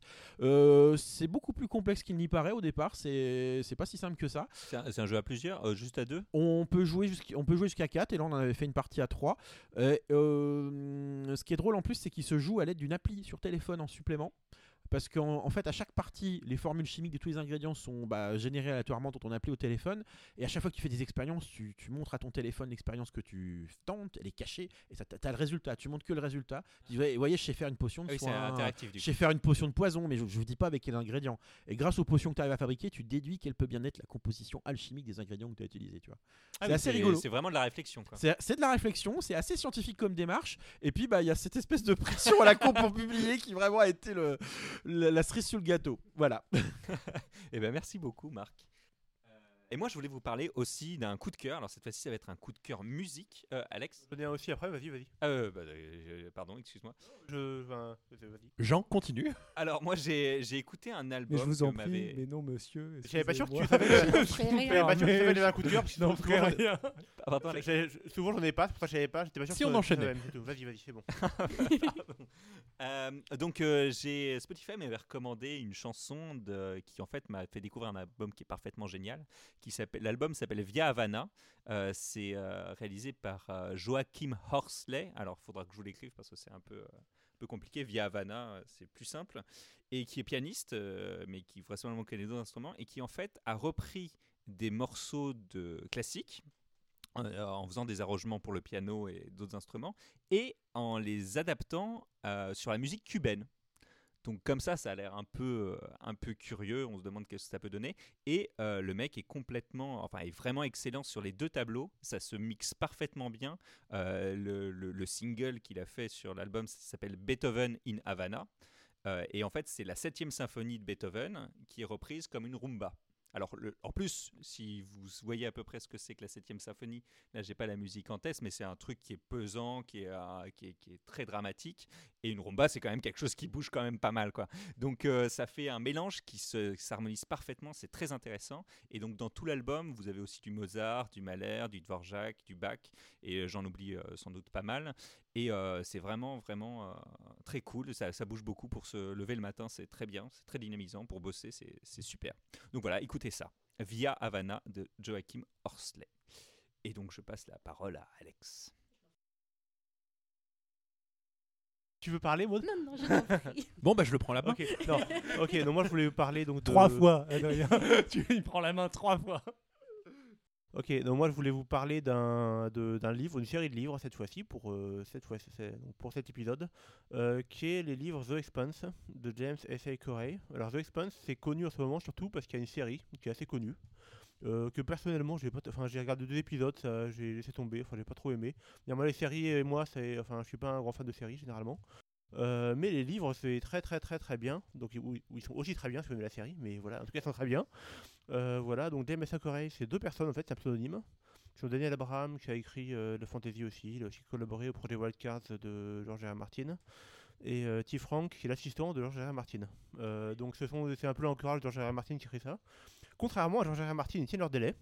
C'est-à-dire que là, il y, a un- il y aura 9 livres en tout. Euh, Il y en a. Oui, non, c'était pas écrit. Enfin, si, enfin, c'est bon, c'est un énervement par rapport à Martin. Martin fait ce qu'il veut. Je n'ai aucun problème avec ça. Il prend le temps qu'il veut. Merci. Euh, c'est c'est pas le. Et ce n'est absolument pas frustrant. Non, il, Quoi il a, il a démontré encore plus que plus ses bouquins étaient gros, et du coup, moins il les publiait régulièrement, mais qu'il avait un rythme d'écriture parfaitement régulier en fait. Ah, non, mais j'ai aucun problème. Mais je veux dire, c'est. Martin, tu veux, tu dire que ça va être un bottin son prochain. Ah oui, oui. Ah, mais j'espère bien, euh, ça va être gros, ça va être cool, c'est super. Euh, mais donc, en tout cas, eux, ils ont- donc, il y a- ce que je veux dire, c'est qu'il y a, il y a 8 livres pour le moment, il y en aura 9 au final. Et ils en sortent euh, comme une horloge, un par, un par an depuis 8 ans.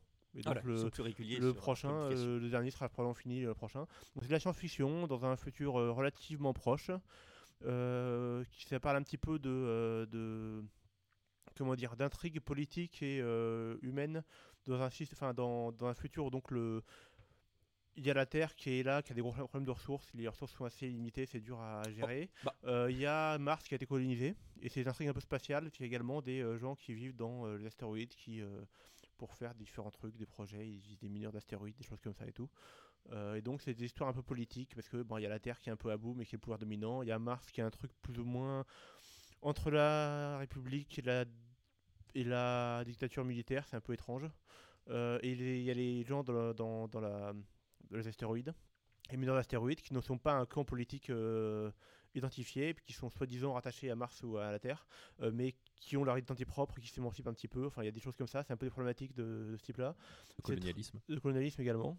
C'est très bien écrit. Les persos, les situations sont attachants, sont très divers et variés également. Euh, c'est euh, c'est chouette. Au niveau SF, c'est de la SF relativement réaliste. Bon, alors, La sauf que- SF.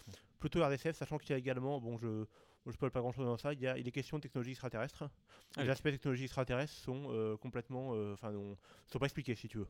D'accord. Euh, Donc il y a quand même euh, une, c'est de la une très, très haute technologie, euh, ouais. en mode euh, technologie tellement avancée qu'on ne sait pas comment ça marche et euh, ça, ça casse les régulations celles qu'on les connaît. Mais tout ce que font les, tout ce que font les, les- tout ce que font les humains euh, sur Terre, euh, disons, est complètement, euh, est assez plausible. Célèbres archi- artefacts de la civilisation des fondateurs euh, qu'on trouve C'est un peu ça, mais c'est comme très souvent dans la SF. Glo- globalement, fait, ce que tu me décris, ça ressemble quand même pas mal à euh, Game of Thrones dans l'espace. Je On a pas les- ça. les White C'est, Walkers. euh, beaucoup a moins non. basé sur de la. C'est euh, c'est politique, mais c'est beaucoup plus politique en mode intrigue politique actuelle. C'est-à-dire qu'il est question de, euh, de, de nation, de machin, de, de, de- d'identité nationale. De... Oui, J'aurais envie de dire plutôt euh, années 80-90, c'est ça. lutte entre deux gros blocs avec Ah oui, tous les satellites pris ont entre eux, entre les deux. et les, les- les- les zones d'influence. Mais je m'excuse d'interrompre. C'est non, c'est c'est vrai, c'est très ça. Et j'aime bien aussi ce qui varie beaucoup l'écriture aussi. Les premiers ont un côté très- un peu horreur également et détective également, le- les deux. Euh, puis ça va moins détective, c'est plus d'intrigue politique. Euh, ça suit l'équipage d'un vaisseau spatial qui est son vaisseau au bout d'un moment. Et puis au bout d'un moment, ils en ont ils en ont marre de faire ça. Du coup, ils décident que le vaisseau est en réparation et tout le monde va faire son intrigue de, de son côté pendant un bouquin et euh, ils séparent les personnages. D'accord. Enfin, ils explorent pas mal de choses Ouais, après, différentes. après ils, se- ils ont réinventé au fur et à mesure. renouvellent, c'est varié. Ouais. Aussi, là, dans les derniers, les, les héros vieillis. Il y a, il y a 10 ans, je crois, de coupure entre deux épisodes. Enfin, ils explorent plein de trucs, c'est sympa. C'est très agréable à lire et j'aime beaucoup. Rappelle-nous le nom de la série. C'est The Expanse, donc des, des livres. Ce- Je, je pense que c'est traduit. euh, J'avoue que je suis pas très très au clair. Je crois que c'est la même chose en français. Mais euh, S'il y a eu une série, c'est que globalement il y a de bonnes chances, je pense, qu'un aussi, un éditeur euh, se soit mis sur le marché. probablement. Et donc, il y a 8 épisodes, dont le dernier, le, enfin le, huitième en date. Enfin, le, enfin 8, livres. Le huitième étant sorti il y a un mois. C'est pour ça que j'en parle maintenant. Eh bien, merci beaucoup, euh, Alex. Et Adrien, pour Eh finir. ben, euh, moi, de quoi je vais vous parler? Je vais vous parler d'un artiste contemporain. Alors, euh, fan d'a- d'art contemporain euh, qui, qui disent que c'est de la gnognotte et de la masturbation intellectuelle, euh, c'est dommage pour vous. Donc, je vous du de coup. Daniel Arsham, un artiste qui mélange, plasticien, qui mélange euh, architecture, sculpture, peinture, voire lumière dans ses œuvres. Et en fait, qui parle de, qui essaie de nous mettre face au, à notre- nos attentes de pièces, par exemple.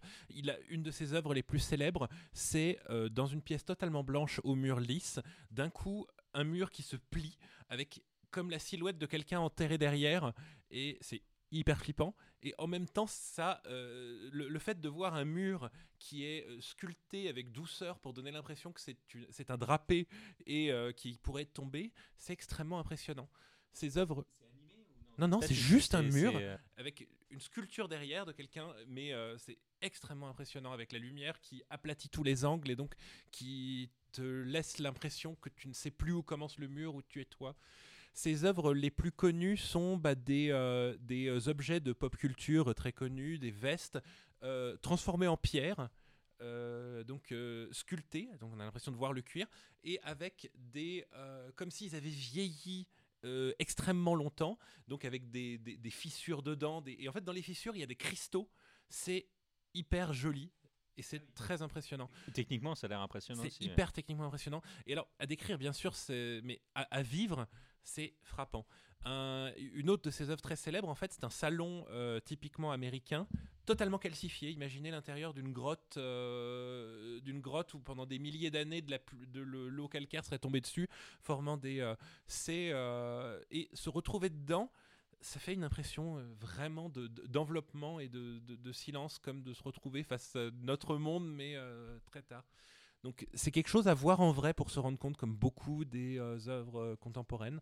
Il y a une exposition en ce moment à Amsterdam au Moko Museum. C'est il a- alors il a énormément de collaborations avec des marques. euh, ça bon bah je je sais pas, hein, c'est du, du- du commerce ce genre de choses. qu'ils vivent. Hein. Tout à fait. Euh, bon, je rentrerai pas plus dans les détails, euh, le- mais euh, c'est une expérience à vivre. Et euh, donc Daniel Arsham. Pas Arkham. Il on va pas vendre notre âme et se faire manger par Ah, c'est pas, pas les horreurs à Arkham. Ah, d'accord. pardon. Eh Mais bien, non, l'asile euh, d'Arkham. Eh bien, merci beaucoup, euh, Adrien. On a été très éclectique là sur euh, le les, les coups de cœur. Euh, euh, Marc me faisait euh, la remarque que euh, Jenner était anglais. On a la réponse. dire Marc Voilà. toutes les deux secondes, j'en peux plus. Pourquoi? Marc remarque, euh, il y Ah a un partenariat Ah. avec des marques. Ouais, j'ai été lire un petit peu Wikipédia en, en loose day comme ça pour revoir un petit peu. Mais tu, as raison. Est-ce qu'il était complice de trafic de drogue avec la reine d'Angleterre? Non. Certainement, certainement. Eh, moi, il a fait des Le complot t'a atteint toi aussi? Zut, je me suis fait repérer, c'est ça Exactement.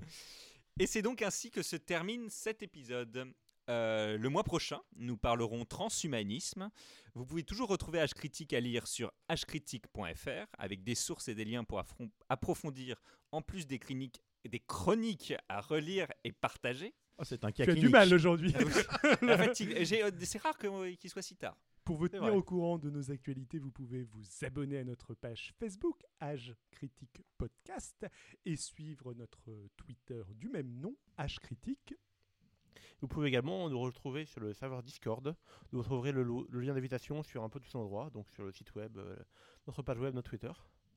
Et n'hésitez pas à commenter, à nous indiquer ce qui vous plaît ou vous agace, à corriger nos erreurs. Bref, échangez avec nous, c'est pour ça qu'on fait tout ça.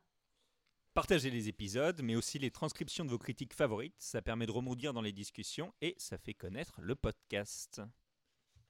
Et un grand merci à À tous et à tous les autres. Et les autres. Euh, je me suis perdu. l'épisode suivant, le 9, sera disponible au téléchargement mercredi 5 juin. Voilà, au revoir à tous. Bonjour tout le monde. Oh, il se réveille. hein. Bonjour Adrien. Salut. Salut Bonjour, Et donc, On a et voici- l'intro du podcast, on peut attaquer Donc ça, c'était la répétition. Bon, maintenant tu peux brancher YouTube. On est parti. Tiens à dire David, t'as pas été top. hein. Est-ce que vous avez vu Il maltraite ses employés.